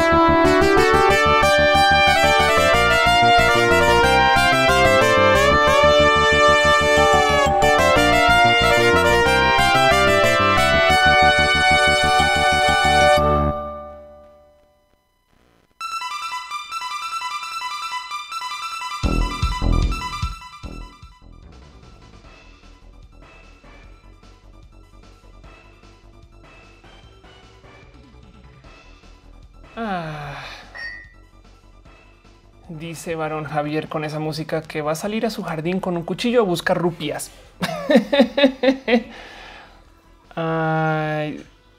pues sí, ahí les dejo. Está sonando de fondo Spark Mandrill, mi soundtrack favorito de la historia de mi juego favorito de la historia Mega Man X. Pero pues bueno, eso era lo que les quería platicar hoy. ¿Cómo ven este tipo de shows? Sean honestos. Em, esta es la tercera emisión y hoy, hoy en la mañana fui a la radio literal, este me desperté súper temprano y lo que pasa es que en la radio son súper formales con sus tiempos. Y digo también eso es, no es mi show, es el show de Gonzalo Oliveros que me, deja sentar y ser parte de con mucho cariño. Y yo pensaba, güey, yo quiero hablar esto más a fondo, pero no me dio chance. Em, entonces lo que hacía normalmente es que siempre llegaba a casa y lo grababa y lo subía a YouTube como parte de lo que supuestamente dije. Pero yo dije, no, güey, vamos a hacer un stream y en ese stream hablamos de estas cosas y yo les traigo temas y ustedes también, si quieren, si quieren hablar de algún tema en particular, váyanmelo diciendo y pues acá me quedo un ratito. Em, pero ¿cómo les parece? ¿Les gusta este tipo de cosas que estoy haciendo? Y si tienen comentarios y opiniones, va. Hoy tuvimos muchas mejoras, sobre todo el estar transmitiendo en Full HD a los dos espacios, a Twitch y a YouTube. Em, y pues sí, fíjense que cuando estaba transmitiendo en Twitch juegos me frustraba mucho porque quería hablar, pero también quería jugar. Entonces no jugaba ni bien y no hablaba bien. en este caso dije ya a la Gaber y vamos a hacer un show solamente talk show. Em, este dice que en 549 ya graba Canvas, güey. Sí, la neta, sí. Dice dale caro, pon las Twitch alerts. Ok, tienes toda la razón. Debería de hacer eso. Um, Shuri Yang dice mejor así en plática. Va. Yosaru dice me encanta esta nueva sección. Chingón. Eh, Mariano Silva dice yo pido un show así, pero diagnosis. Más bien, si quieres, pregúntame temas de algo de lo LGBT y yo lo hablo también. Es lo de menos. O podría ser uno de solo cosas LGBT. No sé. Tenía un show que se llamaba en, en Queer A2. Este Em, de, temas LGBT que cancelé porque no tuve, no tenía tiempo. Que quién quita que a lo mejor igual y sería súper gandalla. Este em, decirle a la gente que estaban encuerados que, eh, que es hora de que quisiera volver porque los dejé muy, muy botados y me da mucha, me da mucha pena más bien con ellos. Pero pues este, todos estos videos están acá y, pues era platicado ¿no? con, este con personas invitadas y demás, pero no hubo tiempo para, conseguir. Entonces podría, podría perseguir algo así. Eh, si no, de todos modos, este, eh, pues este sí va a seguir. Dice Ale Caro, invíteme a discutir cosas de tecnología. Eh, podría ser, podría quizás hoy no, pero igual y podría comenzar a hacer llamadas por Skype. Em, va, eso sí, claro que lo puedo, lo podría hacer. Prometo que para el próximo lo tengo solucionado. Dice Megatania, habla sobre la corrupción en México y dinos tu opinión. Uy, es un tema muy rudo. Yo solo quiero decir algo acerca del tema de corrupción. Em, hay gente muy gandalla en política, eso lo sabemos. Yo he trabajado mucho con gente que está en política, sobre todo en el PRI, porque me contrataron para hacerles capacitaciones en el tema. Y les puedo decir que también hay gente lista que están enredados en un océano de mierda em, y no saben bien cómo qué hacer. Eh, entonces eso, eso es tema. Y pasa mucho, pasa mucho que no se ve cool estar en política. O sea, si yo les digo, si yo, si yo mañana tuiteo, saben que voy a ser diputada. No sé qué voy a hacer, pero me voy a lanzar para ser diputable y quiero este, tener una carrera donde me dedica a, llevar política y tal y tal. Se los prometo que alguien va a decir en chinga que me compraron o que soy corrupta o que soy una rata eh, solo por estar en política. Eso siento que es dañino porque hay gente muy lista que no se no, acaba en política. Me explico. O sea, sí emprenden sus negocios y no sé qué, em, pero no hay incentivos. O sea, como que desincentiva un poco eh, eh, a, entrar en la política. Yo creo que eso es parte del problema. Es, como que ojalá, ojalá más gente chingona dentro de la política. Yo, yo, yo, yo, es sería muy desgastante estar en política. ¿Quién quita? Ah, pregúntame en 10 años cuando sepa de la política mexicana y cuando sepa de ley en México. Pero bueno, Dice, eh, dice Mactabok, ah, dice a que yo, yo voy para hablar como, los gatos son mejores mascotas que los perros. Y Mactabok le responde, oye, oye, oye, ya, no nos alteremos, güey, ya. Ándale. Em, dice Dunker Art. Em, ¿Conoces artistas mexicanos LGBT que estén realizando proyectos actualmente? De hecho, eh, pues sí está Valentina que este, hace música. Em, es más, les voy a mostrar porque no, no ni expliqué. Ya solo llegó yo, asumí que todos ya saben quién es Valentina Moretti. Este vamos a ir a su cuenta de Twitter para que vean eh, cómo está arroba v moretti em, y este ahí encuentran en grande su enlace a su disco en iTunes eh, que se llama Loverdose, si lo quieren ver y escuchar lo que hace. Vale, les voy a eh, mostrar alguien que yo creo que también vale la pena mencionar ahorita en temas del arte eh, LGBT mexicano. Em, a ver si encuentro por acá quién fue el que lo hizo. El cartel oficial de la marcha LGBT. Eh, aquí está. Ok, lo hizo un artista que se llama, en Twitter está como el niño terrible Primero que todo, nomás les quiero mostrar el bellísimo cartel que tenemos este año para la marcha LGBT, que parece espectacular. Em, que hizo un artista que literal es, o sea, lo dibujó él, me explico, esa mano eh, y, lo quiso mostrar porque sí se quiso colgar un tanto de que va a ser esta cosa como carnavalica, va chingón. Se llama Eric Rivera. Em, dense chance de, empaparse un poquito por qué cosas hace Eric Rivera, pero hace como este tipo como de arte en niñoterrible.com y eso se me vienen ahorita eh, eh, en mente estos nombres. Este, pero, pero pues em, seguro se me ocurren más nombres después y seguiré tuiteando o lo diré. Em, dice Marco Guarneros, igual no hay muy buena imagen en los partidos, sobre todo con el PRI. Es que, a ver, más que, más que no hay buena imagen en los partidos, no hay buena imagen con ningún partido, güey. Es como dime un partido que no tenga problemas de corrupción, sabes? Entonces, ¿qué haces tú? No es que Morena me caga. Bueno, votas por el PRI. No es que el PRI es una bola de ratas. Entonces, que votas por el PAN. No es que el PAN es una bola de eh, discriminadores. no sé qué. Una, una conexión consciente entre la sociedad y la política. No, exacto, justo, justo. Y el tema es para solucionar ese problema. Yo creo que, o sea, México sí tiene gente lista. Eso mm, no hay como me convenzan de que no pero el tema es que nadie, y hasta me incluye, yo supongo que soy culpable de eso también, ¿no? O sea, tampoco puedo quejarme y decir, arreglen ustedes.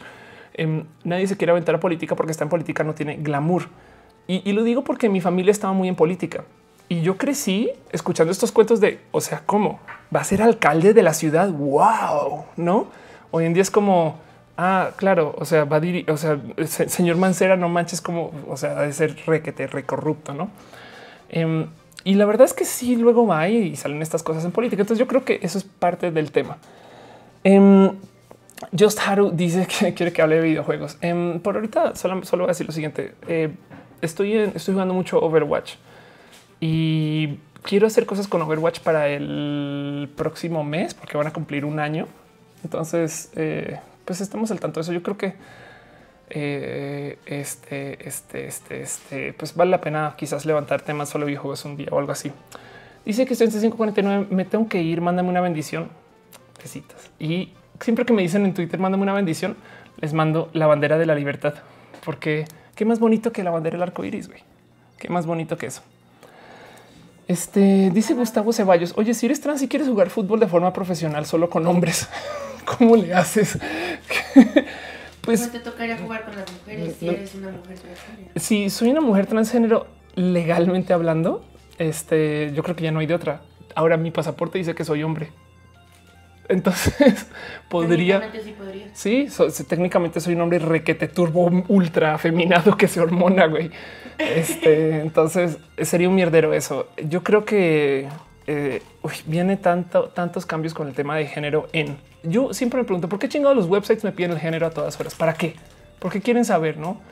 Es de para que me diga señor, señorita, sabes? Es de eso qué, güey, no?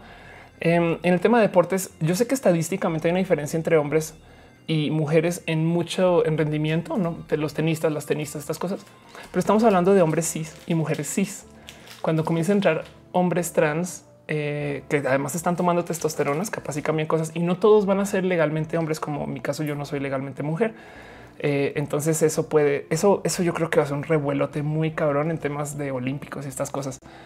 Eh, Catherine Daniela dice, ¿cuándo es un video de todo lo que sepas de Star Trek? no, acabo, no acabo. Sí, lo que tengo es este, una serie de videos de Podría ser una serie, una serie de videos de solo Star Trek. Sí, es que veo mucho Star Trek. Es, este, eh, está muy en mí. Eh, este, de hecho, no he parado de ver Star Trek. Son las únicas series que he estado, que he estado viendo en los últimos. Llevas meses non-stop. Este, ajá, exacto. En los últimos como em, cuatro, cinco, seis, seis, meses. Yo seis meses de solo ver Star Trek. Este. Em, Ándale, ahí está ese Matú saludando, preguntando qué chingados con esta cámara. Dice Paul Áñez, que eres del expresidente Pastrana. Técnicamente soy su primo segundo o su prima segundo eh, del expresidente Pastrana. O sea, Andrés Pastrana es primo hermano de mi papá. Em, y eso, pero como es una persona mayor, ándale gato, ahora te vas porque te puse la cámara. ¿no? Entonces yo prefiero decir que es mi tío. Sí, pues es más fácil decir eso que no es mi primo. Este ya, yo honestamente no me crié con los Pastrana así, entonces ubico, ubico muy poco y me he hablado muy poquito con él en particular. pero sí, sí me crié como en esa cultura, esa familia. Yo soy pastrana ardila. Cuando, mis, cuando se casan mis papás, em, era el presidente Pastrana, el papá de Andrés, este, o sea, Misael y Isnardo Ardila es mi abuelo, que era el alcalde de Bogotá. Entonces, como decir, hola, soy Ofelia Peña Nieto Mancera. Este, que, que, son, sí, exacto. Pero bueno, em, dice Fernando Rosales, el gato está visquillo. Sí, dice Fernando Rosales también. Ayuda, off, mi primo descubrió que era trans y su papá lo sacó de la casa y era bien conmigo, pero mi mamá es LGBT fóbica y lo quiere sacar de la casa, pero yo defenderlo se me salió que era gay. A ver, ¿qué? ok, ahí te va, ahí te va. Mi primo descubrió que era trans. Su papá lo sacó de la casa, entonces ahora vive con Fernando. Pero la mamá de Fernando es LGBTfóbica y lo quiere sacar de la casa. Entonces Fernando al defenderlo se, le salió que su primo era gay o que tú eras gay eh, o, eres. Este. O que Fernando es gay. Yo creo, sabes que mira, em, no hay de otra. Este cuando se trata de dónde vivir, ese, yo creo que es de los poquitos momentos que yo apoyo que no se salga del closet. Em, o sea, si te vas a quedar sin casa, este considera muy bien qué tanto te quieres aferrar a tu o hazlo y sigue tus, principios, pero siempre y cuando tengas algo seguro, como dices. Si sabes que te van a correr, entonces ya tienes un lugar a donde llegar. Eso, exacto. Sí, total. Es como que cuando, si te deseas en una situación precaria por salir del closet, pues para. Eh, si sí, procura tener siempre a alguien que te apoye. Ajá, exacto. Si no, de resto, la neta, neta es tú ya que digan misa, que digan lo que quieran y, no pongas en riesgo también la casa de tu primo. Eh, pero, pero suena un poco raro. Dice Jonah Phoenix en el, chat. Pray for Fernando y luego and his cousin. Ay, pues sí, un poco. ¿eh? Este dice al esmalte. Hola, Gatú. Sí, dice Polaris, apoya la emoción de la serie de videos. Sí, ¿saben qué? Es que hacer videos, o sea, quiero hacer más cosas en vivo. Eh, voy a, más bien yo haría una serie de, quizás de pláticas en vivo acerca de Star Trek.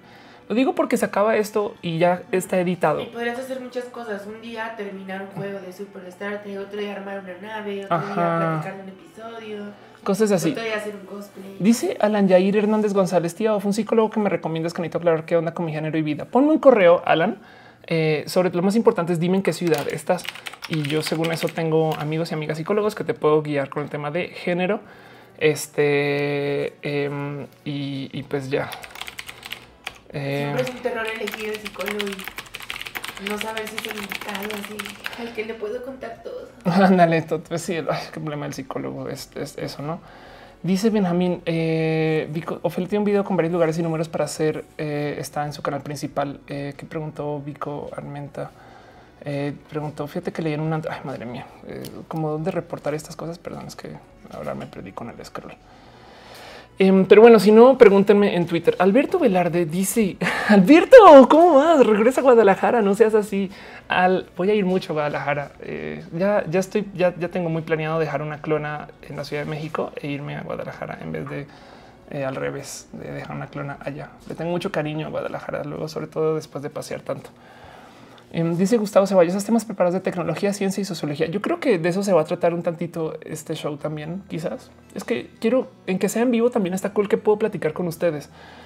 Eh, Estaría súper chido una sección de... De...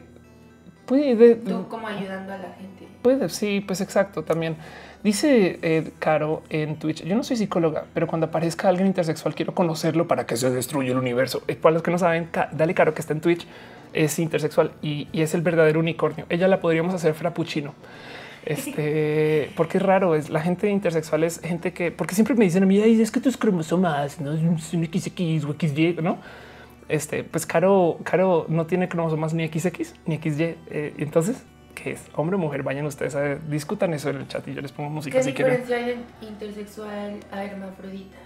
Hermafrodita es un término despectivo para intersexual. Básicamente, en un caso, o bueno, no todo el mundo lo toma como despectivo, pero em, una persona hermafrodita es una persona que tiene ambos genitales funcionales. masculino y femenino. este, yo creo que no podemos hablar de los genitales de Caro al aire. este, pero es muy, muy, muy, muy, muy raro. Eh, yo creo que sí, sí es que creo que no es posible que exista una persona así. Entonces, eh, o sea, digo perfectamente hermafrodita por así. Y, entonces el término más correcto es intersexual. Es como en fin, eh, dice Alex Mal que conoce a alguien intersexual. Eh, muy bien, dice Dale Caro que es Neo Sapiens. Así dice eh, este Benjamín eh, personal, eh, Vico Armenta hablaba de un caso de discriminación, una chica trans hablando del tema de baños. Ok. Así, si están en la Ciudad de México, todo lo que tengo que decir es si no reportan, no se ha hecho nada. Y, es importante tener eso en cuenta. Es em, para eso está COPRED y para eso está CONAPRED. Y ellos mismos llevan hasta estadísticas en caso de que, por lo menos para que por lo menos se sepa qué está pasando. Me explico. Em, como COPRED en la Ciudad de México, eh, es más, les voy a mostrar un tantito COPRED. Este en la Ciudad de México, COPRED es eh, aquí está el Consejo para prevenir y eliminar la discriminación de la Ciudad de México. COPRED tiene acuerdos con Profeco y les muestro la cuenta de Twitter para que sepan con quién hablar en caso de, o sea, es, como lo más rápido. Ellos en Twitter contestan en chinga loca.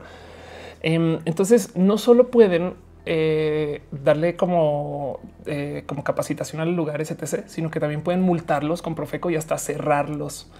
Em, pero es importante, es importante que se reporte, ¿no? Em, yo creo que eh, es como la patrulla LGBT o algo. Exacto, es la, tropa, la tropa gay. Este, bueno, LGBT, etc. Em, dice, dice eh, Mañana Silva que Valentina nos hable sobre su historia LGBT. Sí, yo creo que eso tiene que ser todo un videote largo de la historia LGBT de Vale. Yo creo que Vale debería ser un video de Sí, ¿sabes qué? Te invito a algo. Em, hay una serie de videos que se llama It Gets Better, todo mejora, donde tú cuentas tu historia entera de todo lo que te pasó y luego das el mensaje, pero tranquis que todo mejora. Podrías hacer uno. Sí, estaría chido. Ellos, mi historia ellos les encantaría tener tu historia. Este Mish le pregunta que si he visto Rick and Morty. Em, ah, en, este, en, este, en este chat no se habla de que Ofelia no ha visto Rick and Morty y no se habla de que Ofelia no le gusta el limón apenas diga eso, se va la mitad de la gente. No, ¿no? le voy a enseñar a Ricky Morty. Ándale, aguas con eso. Te va a gustar. Este dice eh, eh, 9880. El término hermafrodita tengo entendido que se utiliza en ciertos animales donde precisamente ambos sanitarios son funcionales y justo por eso es que sería despectivo usarlo en el caso de una persona intersexual. Este exacto. Em, em, dice Ariel Rosas, tal cual. De hecho, muchos casos de esterilidad sean por algún grado de intersexualidad. Exacto. El problema con la gente intersexual es que cuando nacen, el doctor decide. El doctor los papás deciden. o los papás, exacto. Y es como que tiene un bebé casi que, que es niño o niña. Y el doctor dice, no sé.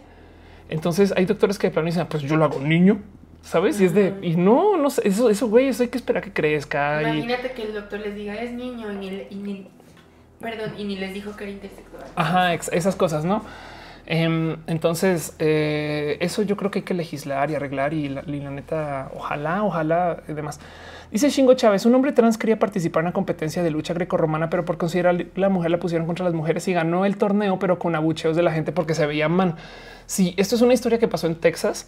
Em, a ver, Texas transgender eh, wrestler. Aquí está. Ok, va. Es una historia que pasó, que pasó en Texas. Es que también Texas es un espacio súper mega requete mega turbo conservador donde se llama Macbex. A ver, vamos a buscar a Macbex acá. Fue un, un chico trans que literal fue un güey, perdón, pero pues tú eres, tú eres niña según tus documentos y quiero que vean a la niña. Es, como de, de eso. no, no, pues no es niña. Es, de, es de, perdón, güey. no, eh, y pues obviamente, eh, porque legislación estúpida, Em, pusieron a Mac eh, a, pelear en la liga femenil y, y súper arrasó. Pero es que pues me explico este, pues qué haces, güey, ¿no?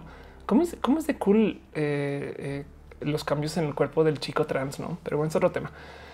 Em, y pues sí, es como algo va a pasar en el tema de esta legislación. O sea, miren, ahorita nosotros estamos discutiendo que la banda este, puede cambiar género a gusto, ¿no? Esto es como un tema pero, em, pero llegará un momento donde se puede cambiar hasta de modos más, perdón el término, desechables. O sea, literal que yo lo cambio ahorita, cinco años después tenemos la tecnología para darle reversa, no? Eh, o, que lo drag sea más aceptado. Yo soy hombre, me vestí, ahora soy mujer, ahora me lo quité, me quité la ropa y vuelvo a ser no.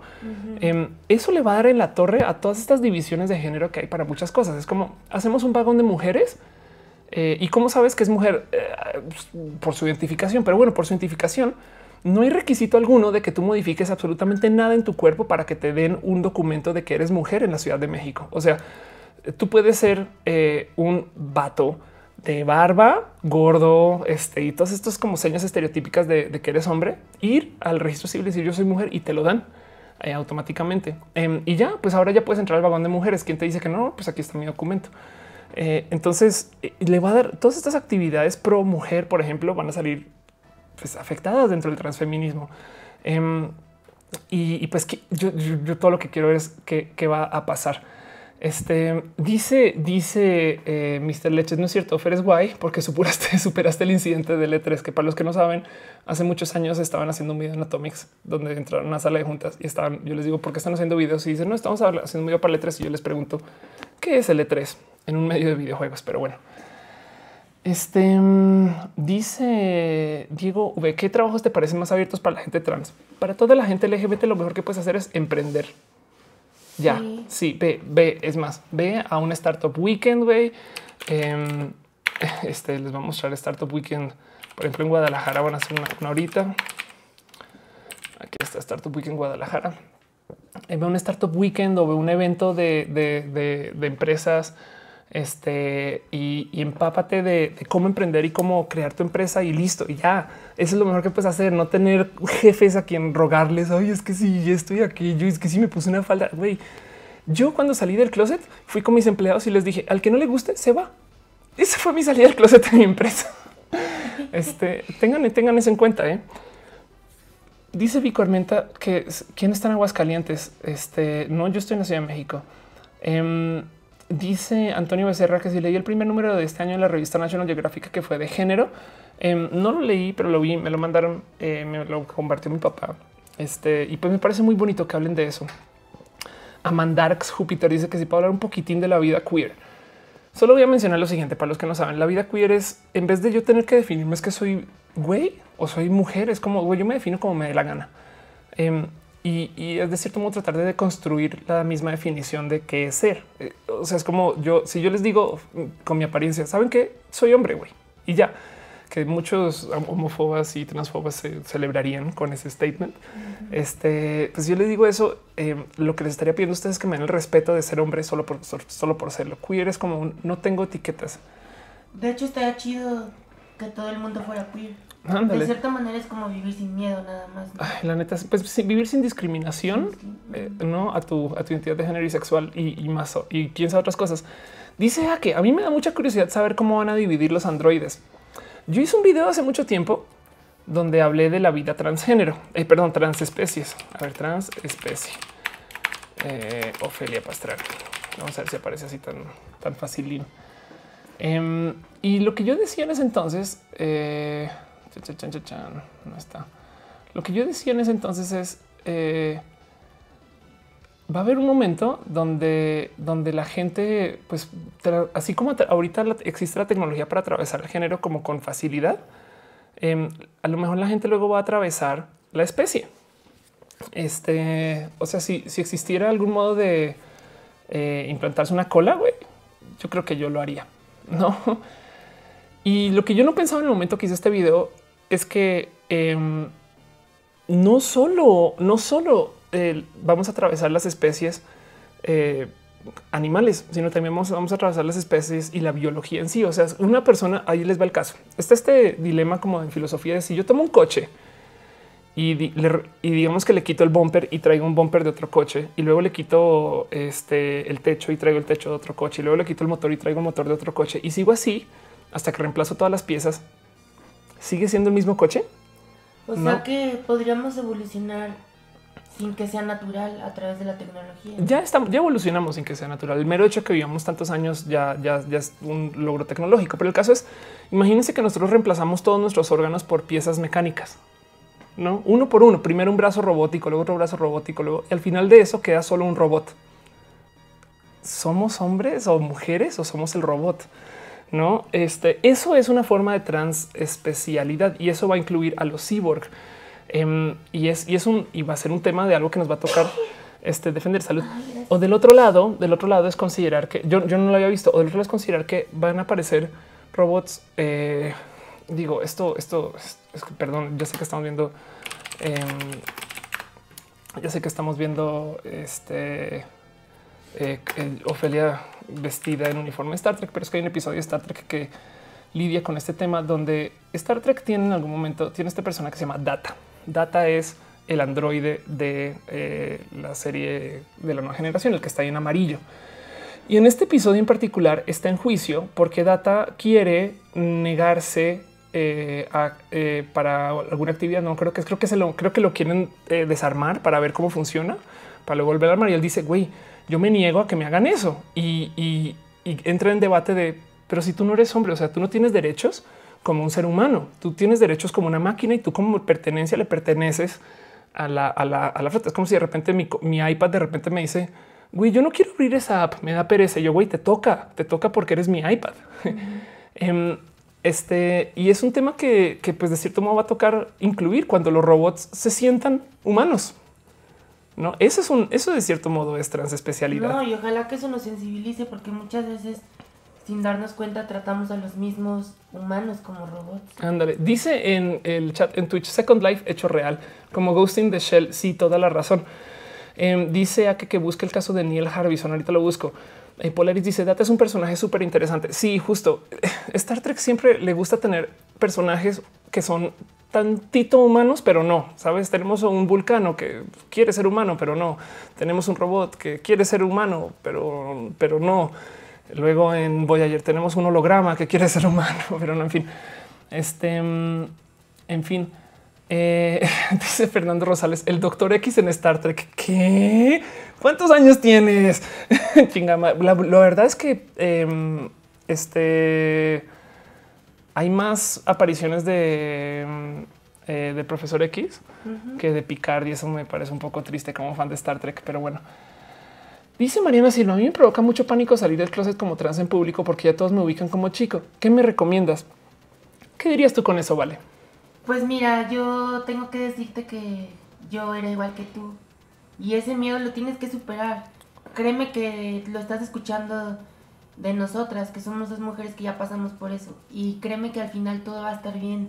Tienes que ser fiel a ti y al final si en verdad lo quieres, neta hazlo porque la vida es muy corta yo, todo lo que digo es, es como quitar una cura. Entonces, luego cuando, cuando ya lo hagas, te vas a dar golpes de por qué no lo hice antes.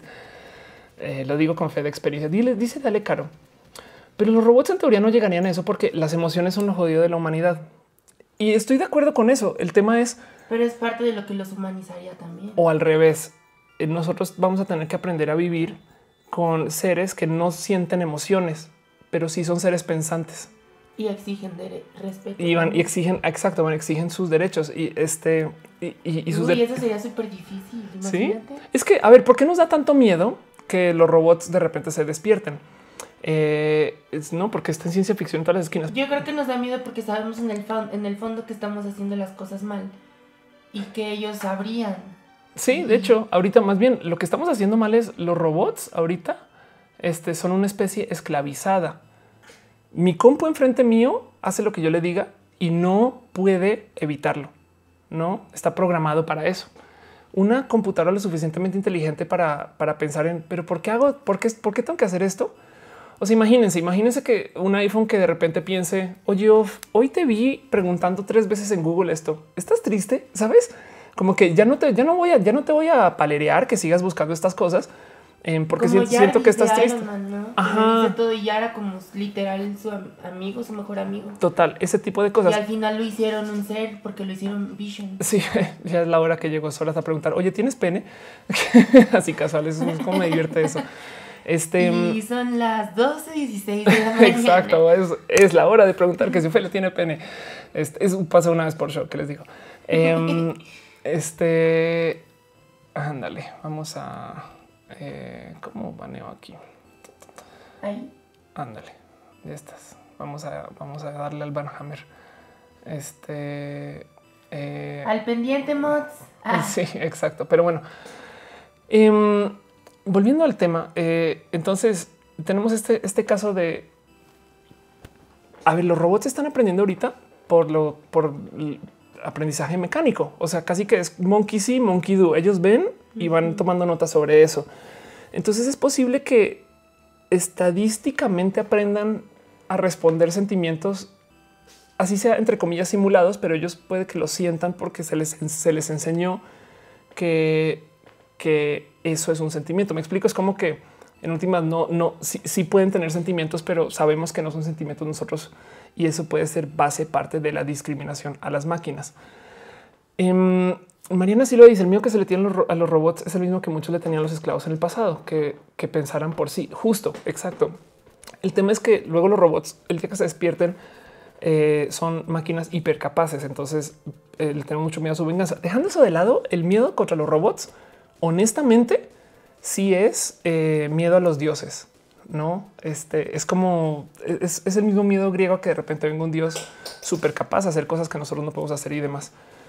Em, dice Dunker Absu, Ophelia, ¿conoces algún lugar donde apoyen los emprendedores a los emprendedores en Querétaro? Busca, arráncate con Startup Weekend. Yo hice muchos eventos de emprendimiento en Querétaro.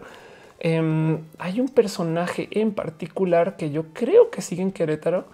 Este vamos a ver, vamos a ver si, todavía Brownie. Este vamos a ver si, esto todavía existe. Eh, asómate por la gente bonita de Brownie, que, estoy casi segura que están en Querétaro. Em, y, checa quiénes son y dónde están y estas cosas para que por lo menos te puedas empapar un poquito de, eh, eh, de, quiénes son emprendedores exitosos queretanos. Estoy casi segura, casi segura que ellos siguen allá o están allá. Em, dejando eso de lado, no, no descartes buscar Startup Weekend de Querétaro y ya con eso estás. Dice Mariana Hernández, apenas me puede conectar. No te perdiste nada, tranqui. Dice de ser humano tras inherente, trae inherente el buscar la perfección al no tenerla. Este, ok, perdón, María, es que llevo hablando un chingo de tiempo. Em, dice eh, Paul Áñez, ¿viste el caso de la XMRP de Medellín que se cambió de nueva chico y se quitó la prótesis y comenzará a, tomar testosterona y dice que fue una etapa de su vida? Eso, eso. Yo creo que mm, parte de lo bonito de lo trans es que tampoco las transiciones tampoco tienen que ser permanentes. Miren, estamos hablando del tema trans porque sí es parte de experimentar una etapa también. Tal cual es, es como miren, si hay gente, si hay gente bisexual o pansexual, también tiene que haber gente pangénero. Me explico este que pues, sería alguien queer, quizás o gente bigénero. Este el, punto es que tenemos que estructurarnos como sociedad para permitir que la gente vaya y venga. Y, y eso, eso es algo que entonces es nuevo porque la tecnología para ir y venir no existía hace 40 años. O bueno, sí existía, pero no era tan, tan barata como hoy. Eh, dice José Juan Mota, ¿cómo emprender? Lánzate con tu idea y lo que puede pasar es fracasar eh, un proyecto y aprender un chingo, toda la razón. Sobre todo José Juan Mota, que hola, ¿cómo estás, Mota? Em, lleva un chingo de proyectos este, eh, y chingos de hackatones y demás. Em, Dice Francisco Petrova, cuando inició el año me propuse conocer, conocería 10 personas que admiro y tú eres la número uno. Hay un abrazo a Veracruz. Cuando nos veamos prometo abrazos. Em, dice este eh, Mariana Silva, a lo mejor después de transición encuentras tu verdadero sentir. La verdad es que sí. Em, dice Mr. Leches, cuando Chrome te diga, te espantas de que la chaviza compre condones, pero dos de cada tres veces que me usas es en modo incógnito, ¿qué pedo? sí, la neta sí, es que algún día esas cosas pueden pasar. Em, dice Gustavo Ceballos, si un robot se queja, sale un parche para callarlo. Exacto. No, ahora imagínate, es que les va. ¿Qué pasa si yo reemplazo tantas partes de mí que soy 90% robot? Soy Genji, no? Este y, y mis partes son programables. Me podrían programar su misión, no? Este, entonces, eh, pues bueno, dice David Lara of Giscard del Amanecer Robot. Eh, hay que leer, es totalmente de acuerdo. Dice Heloshi, a mí me gustan los andróginos o las andróginas. y fíjate que, ojo, ojo, esto es algo muy bonito que considera el tema de género. Hay dos modos de ver a la banda eh, que está como en el tema de ir y volver. Hay tres, la verdad. Están las bandas, las personas binarias, vale, yo somos personas transbinarias, o sea, queremos ser chicas con apariencia estereotípicamente muy femenina. Em, y siempre se hablaba, sobre todo en moda, del tema del chico o la chica andrógina. Eh, este que no sabes, eh, andrógino es borrarse todas las facciones secundarias de género, es de como un alien, güey, así limpio. Luego hay gente ambigenerista. no, es tanto que un hombre parezca mujer o que una mujer parezca hombre, sino que más bien elimines esos detalles que te hacen que parezcas. Exacto. Uno u otro. Y ahora lo que está más, lo que está medio muy de moda, sobre todo lo drag, es gente ambigénero que es en vez de quitármelos, me los voy a añadir todos. Como la clásica de la barba con, Co- con eh, maquillaje vestido. que está chido, está muy de moda. ¿no? Exacto, que, que es nuevo también porque, porque la gente pensaba que es que el tema es ese discurso de tenemos que borrar las etiquetas. Güey, ¿cómo que tenemos que borrarlas? Porque a ti te molesta que yo sea mujer, no vamos a dejar de decir que soy mujer. Me explico porque siempre me dicen yo no veo hombres ni mujeres, yo solo veo humanos. No, y es después, no, güey, sí, yo quiero que veas una mujer, solo que no me discrimines por eso, culero. Em, dice eh, Vico Armenta, todo eso que estás hablando me suena mucho como el hombre bicentenario. Un poco. La neta es que de esto se viene pensando desde hace mucho tiempo. Y es que mírenlo, ya tenemos máquinas de hacer inteligencia artificial, que son nuestros genitales. Todas las inteligencias que, que salen por procreación son distintas a nosotros. O sea, nosotros tenemos pensamiento independiente del de nuestros padres, aunque somos un desarrollo biológico detrás. Técnicamente tenemos nanomáquinas que crean personas nuevas con inteligencia nueva. Em, eh, eh, lo que es la diferencia de- del, del robot que piensa por su propia cuenta es que es un ser humano eh, de código abierto, o sea, es un ser humano que sabemos cómo funciona y es entre comillas, porque siempre y cuando sepamos cómo piensa el robot, nunca le vamos a atribuir inteligencia. No vas a decir, ah, pues claro, piensa eso porque lo programamos para que piense eso y va a ser un pedo porque capaz y sí está pensando genuinamente y no lo vamos a saber tanto como todavía no sabemos si nuestro pensar este, es determinístico, o sea que estamos programados para pensar así y ya, ni modo. Em, pero cuando se trata de, procrear, pues técnicamente estamos haciendo inteligencias artificiales eh, o por lo menos inteligencias este, eh, nuevas. Eh, entonces, cuando, hacemos robots, es un, modo de procrear, solamente que estamos procreando parcialmente. Hicimos un brazo, no Em, esas cosas. En fin, dice Antonio Becerra, Focol Detected. Sí. Dice Megatania, ¿por qué no eres un gay normal? porque no hablas como la coloreteada. Ya me jodí con eso. Porque Este dice, dice Radio Chelica así con B de burro vaginoplastía. Ay, dice Elías Josiel, está amenazando mi preparatoria un adulto. ¿Qué? Ay, cuéntanos más esa historia. Dice Polaris, todo este stream mind blown. Eh, ya- es- ya ves, Polaris, por eso es que me gusta hablar. Tengo tantas mamadas de que compartir. Ah, dice aparte Zamota. está chido que tantas personas ahorita eh, sigan acá. La verdad es que muchas gracias. qué es ser humano y todo eso. Está Ah, bonito. ¿no? La neta, sí. Jessica Márquez dice: Quisiera conocerte. Voy a estar en campus y nos vemos allá. Este, tú solo búscame y tuiteame. Mishle dice eh, eh, eh, pero Mishle Satsumoka dice: ¿Sabías que AlphaGo, la inteligencia artificial de Google, aún no le puede jugar, ganar el mejor jugador de Go? Claro que sí. Este AlphaGo, eh, em, le eh, ganó em, a Sedol, si mal no estoy. Este aquí está. Bueno, también aquí está. Ve, Eh, estoy mostrando esto así. Eh, y fue, fue una notición. Para los que no saben, Go es un juego. Aquí está con Lee Sedol. Eh, Go es un juego eh, que es como si quieren ver una suerte de, ajedrez que requiere de pensar lógico. O, o sea, no es muy difícil programar reglas únicas para, para este juego. Por consecuencia, no hay una gran inteligencia artificial que eh, pueda aprender a jugarlo como se juega el ajedrez. Em, y, y este lo que hicieron es desarrollar una inteligencia que aprende de los mejores jugadores del mundo em, para luego jugar este contra, contra el, el campeón. No, entonces aún así, o sea, digamos que digamos que igual hay dos seres humanos que sí le pueden ganar a inteligencia artificial. Estamos hablando del top 0.001% de algo. no es como que ustedes piensan en eso. Eh, eh, aún así, digamos que no, ok, es verdad. Eh, es este es, es espectacular ver cómo una compu, entre comillas, puede pensar. Es que el problema aquí es si sabemos cómo está tomando sus decisiones, podríamos descartar que es inteligente y eso va a ser un verdadero problema eh, para saber si para, van, a, van a verlo para discriminar inteligencias artificiales. Em, dice José Juan Mota, Go es muy bonito. Eh, dice José Juan Mota también, ¿por qué ven imposible un, un- ¿por qué ven imposible un chico en tacones solo porque eh, yo lo tacones? O sea, no por eso debería ser gay travesti. whatever. Sí, tiene toda la razón.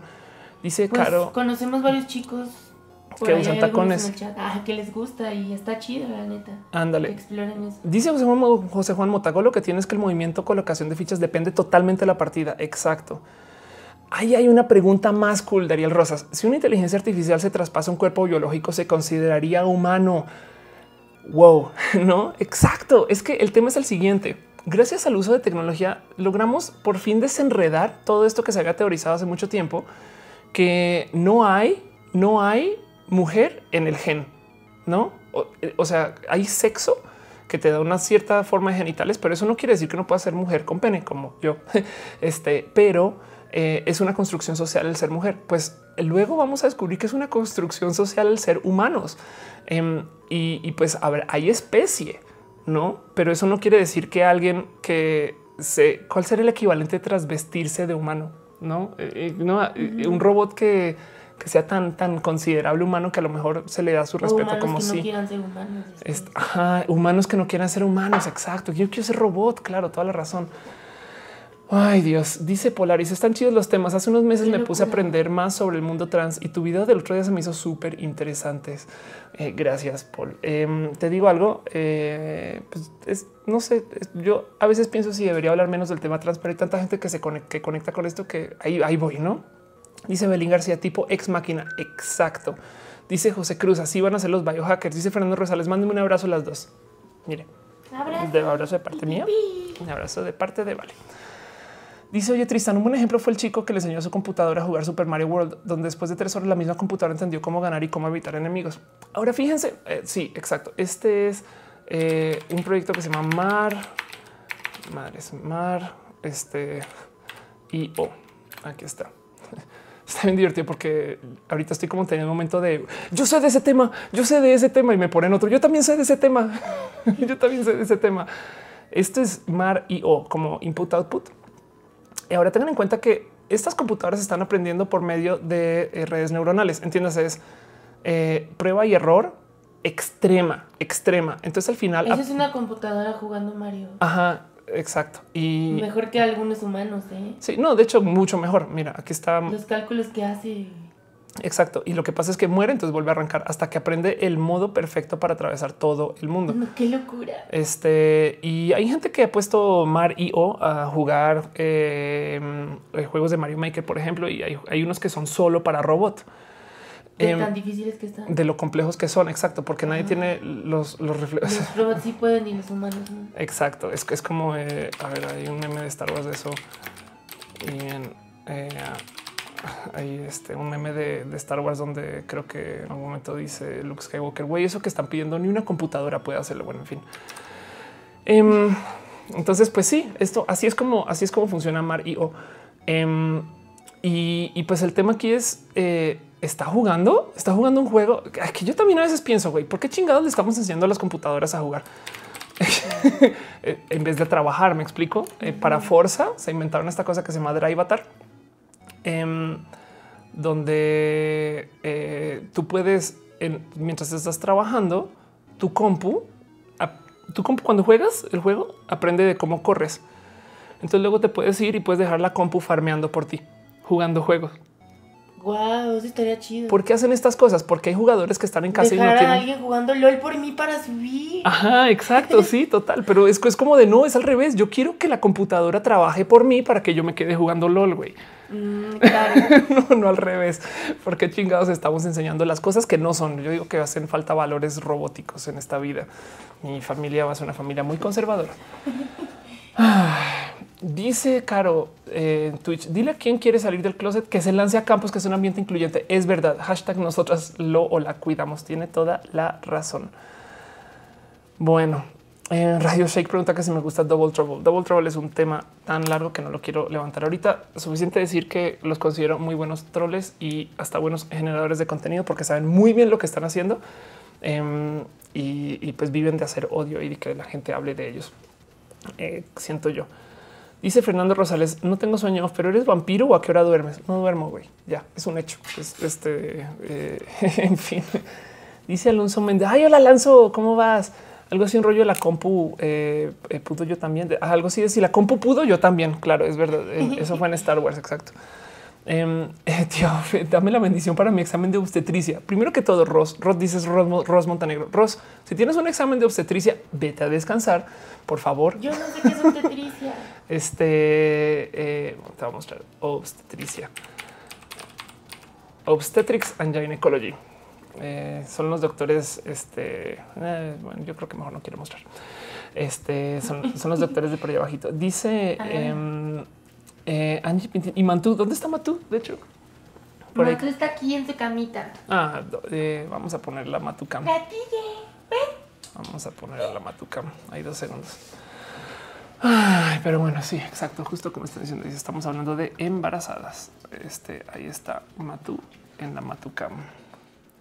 No bueno, ahí echando la pata estirada. Eh, dice Misle, ya que hablaste de la familia, ¿tendrás hijos? ¿Cómo los educarás? Se los voy a, voy a dejar a que los, eduquen robots, güey. Gabu World dice, ¿cuándo vendrás a dar una conferencia en Monterrey? Voy para Pride. Este, entonces, pendiente, eh, nomás este, voy a estar en, en, la marcha LGBT en Monterrey. De hecho, voy a dirigir el evento de cierre. Em, entonces, solo, solo ten eso en radar y demás. Mariana Silva Matú debería, debería, tener stream 24 a las 24 horas. Yo creo que sí. Polaris se va. Un abrazo, Polaris. Hablamos. Besitos. Gracias por pasar por acá. Ay, ya se movió Matú. Este Frijol dice: ¿Cómo consideras que alguien se reconoce? ¿Cómo consideras que alguien es él? Eh, según lo que me digan, básicamente eh, no es más. Es como yo, yo, siento que el tema ahí es eh, a cada cual el respeto que me pidan se le dará.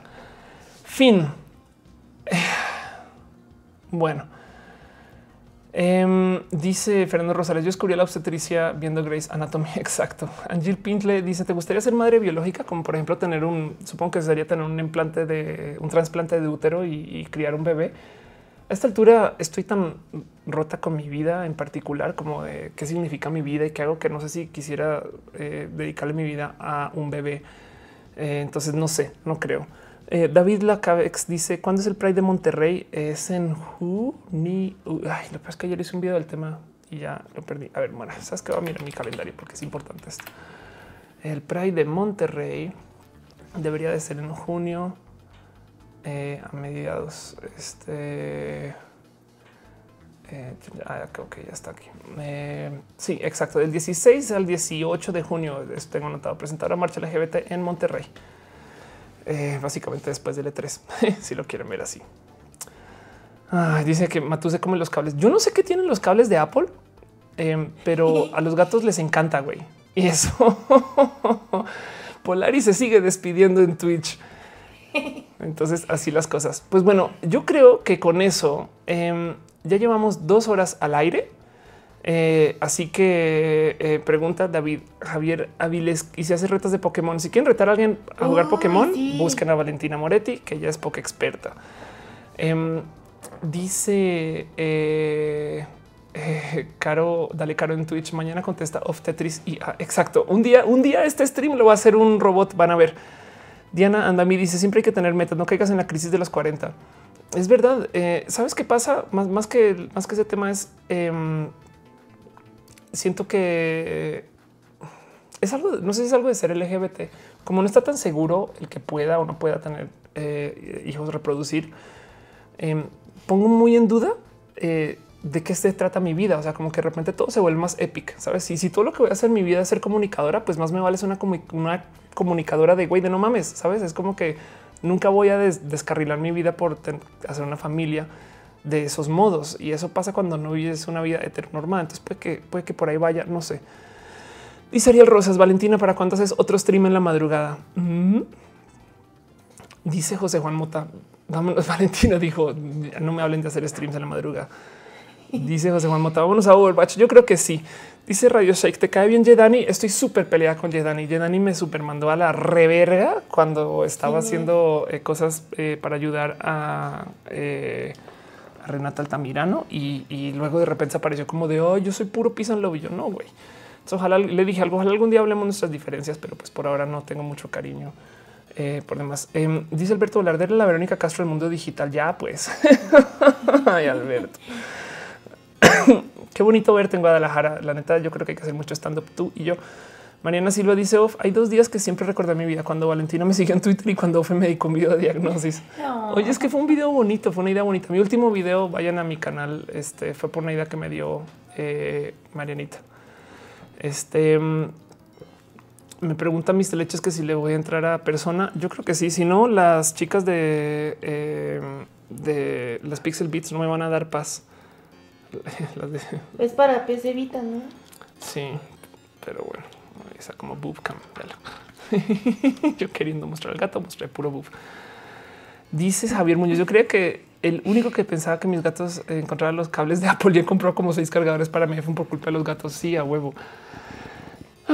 y ya, bueno, en fin, en fin. Ay, mira, hola catastrófica, ¿cómo vas? Dice, eres una riata más de una gran maestra. ¿Qué crees? Vamos a abrir un open mic en Cuerna a ver qué tal se pone. Avísame, yo te puedo ayudar con darte difusión y esas cosas. En fin, en fin, en fin. Con esto creo que es hora de acabar todo lo que hay que acabar eh, para poder cerrar el show. Em, no dejen, los quiero volver a invitar a que sea una pasada por mi canal de Twitch, twitch.tv slash of course, o por mi canal de YouTube, youtube.com slash of course. Em, y, también me pueden seguir en redes sociales como of course. Ella es Valentina Moretti, Valentina Moretti. Arroba, por eso también tengo que ir a descansar. Es V Moretti con dos T's y dos I's en Twitter. Em, y denle campanita. Si están en YouTube, denle campanita para que les notifique cuando estoy al aire, porque les juro que alguien va a decir no llegué al show. me enteré. La gente que estuvo tuiteando, muchas gracias con mucho corazoncito. Em, y para todo lo demás, este pregúntenme cosas en Twitter sin miedo. Si no, si no les respondí algo y querían hablar de algo, en últimas lo levantamos para el próximo show. Esta semana voy a hacer otro show. Es un hecho. Yo creo que si ustedes están felices con esto, yo estoy pasando la bomba. Acá me puedo dar chance de hacer todo lo que no hago en la radio, que es hablar largo y hablar con ustedes. güey. Y qué cool. Y si eh, quieren, sin censura, ándale, hashtag sin bueno, con un tanto de censura, porque no puedo poner la música que quiero poner pero para todo lo demás, todo esto que ha grabado en YouTube y que ha grabado en Twitch, entonces lo pueden ver en su versión recalentada dense follow entre ustedes también en el chat y quiéranse, quiéranse muchito. Los voy a dejar. Adiós, chat. Bonita noche. Voy a dejar una rola o dos.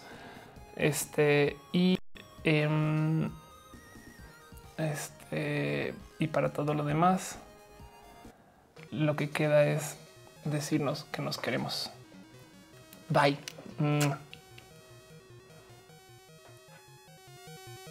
Mm.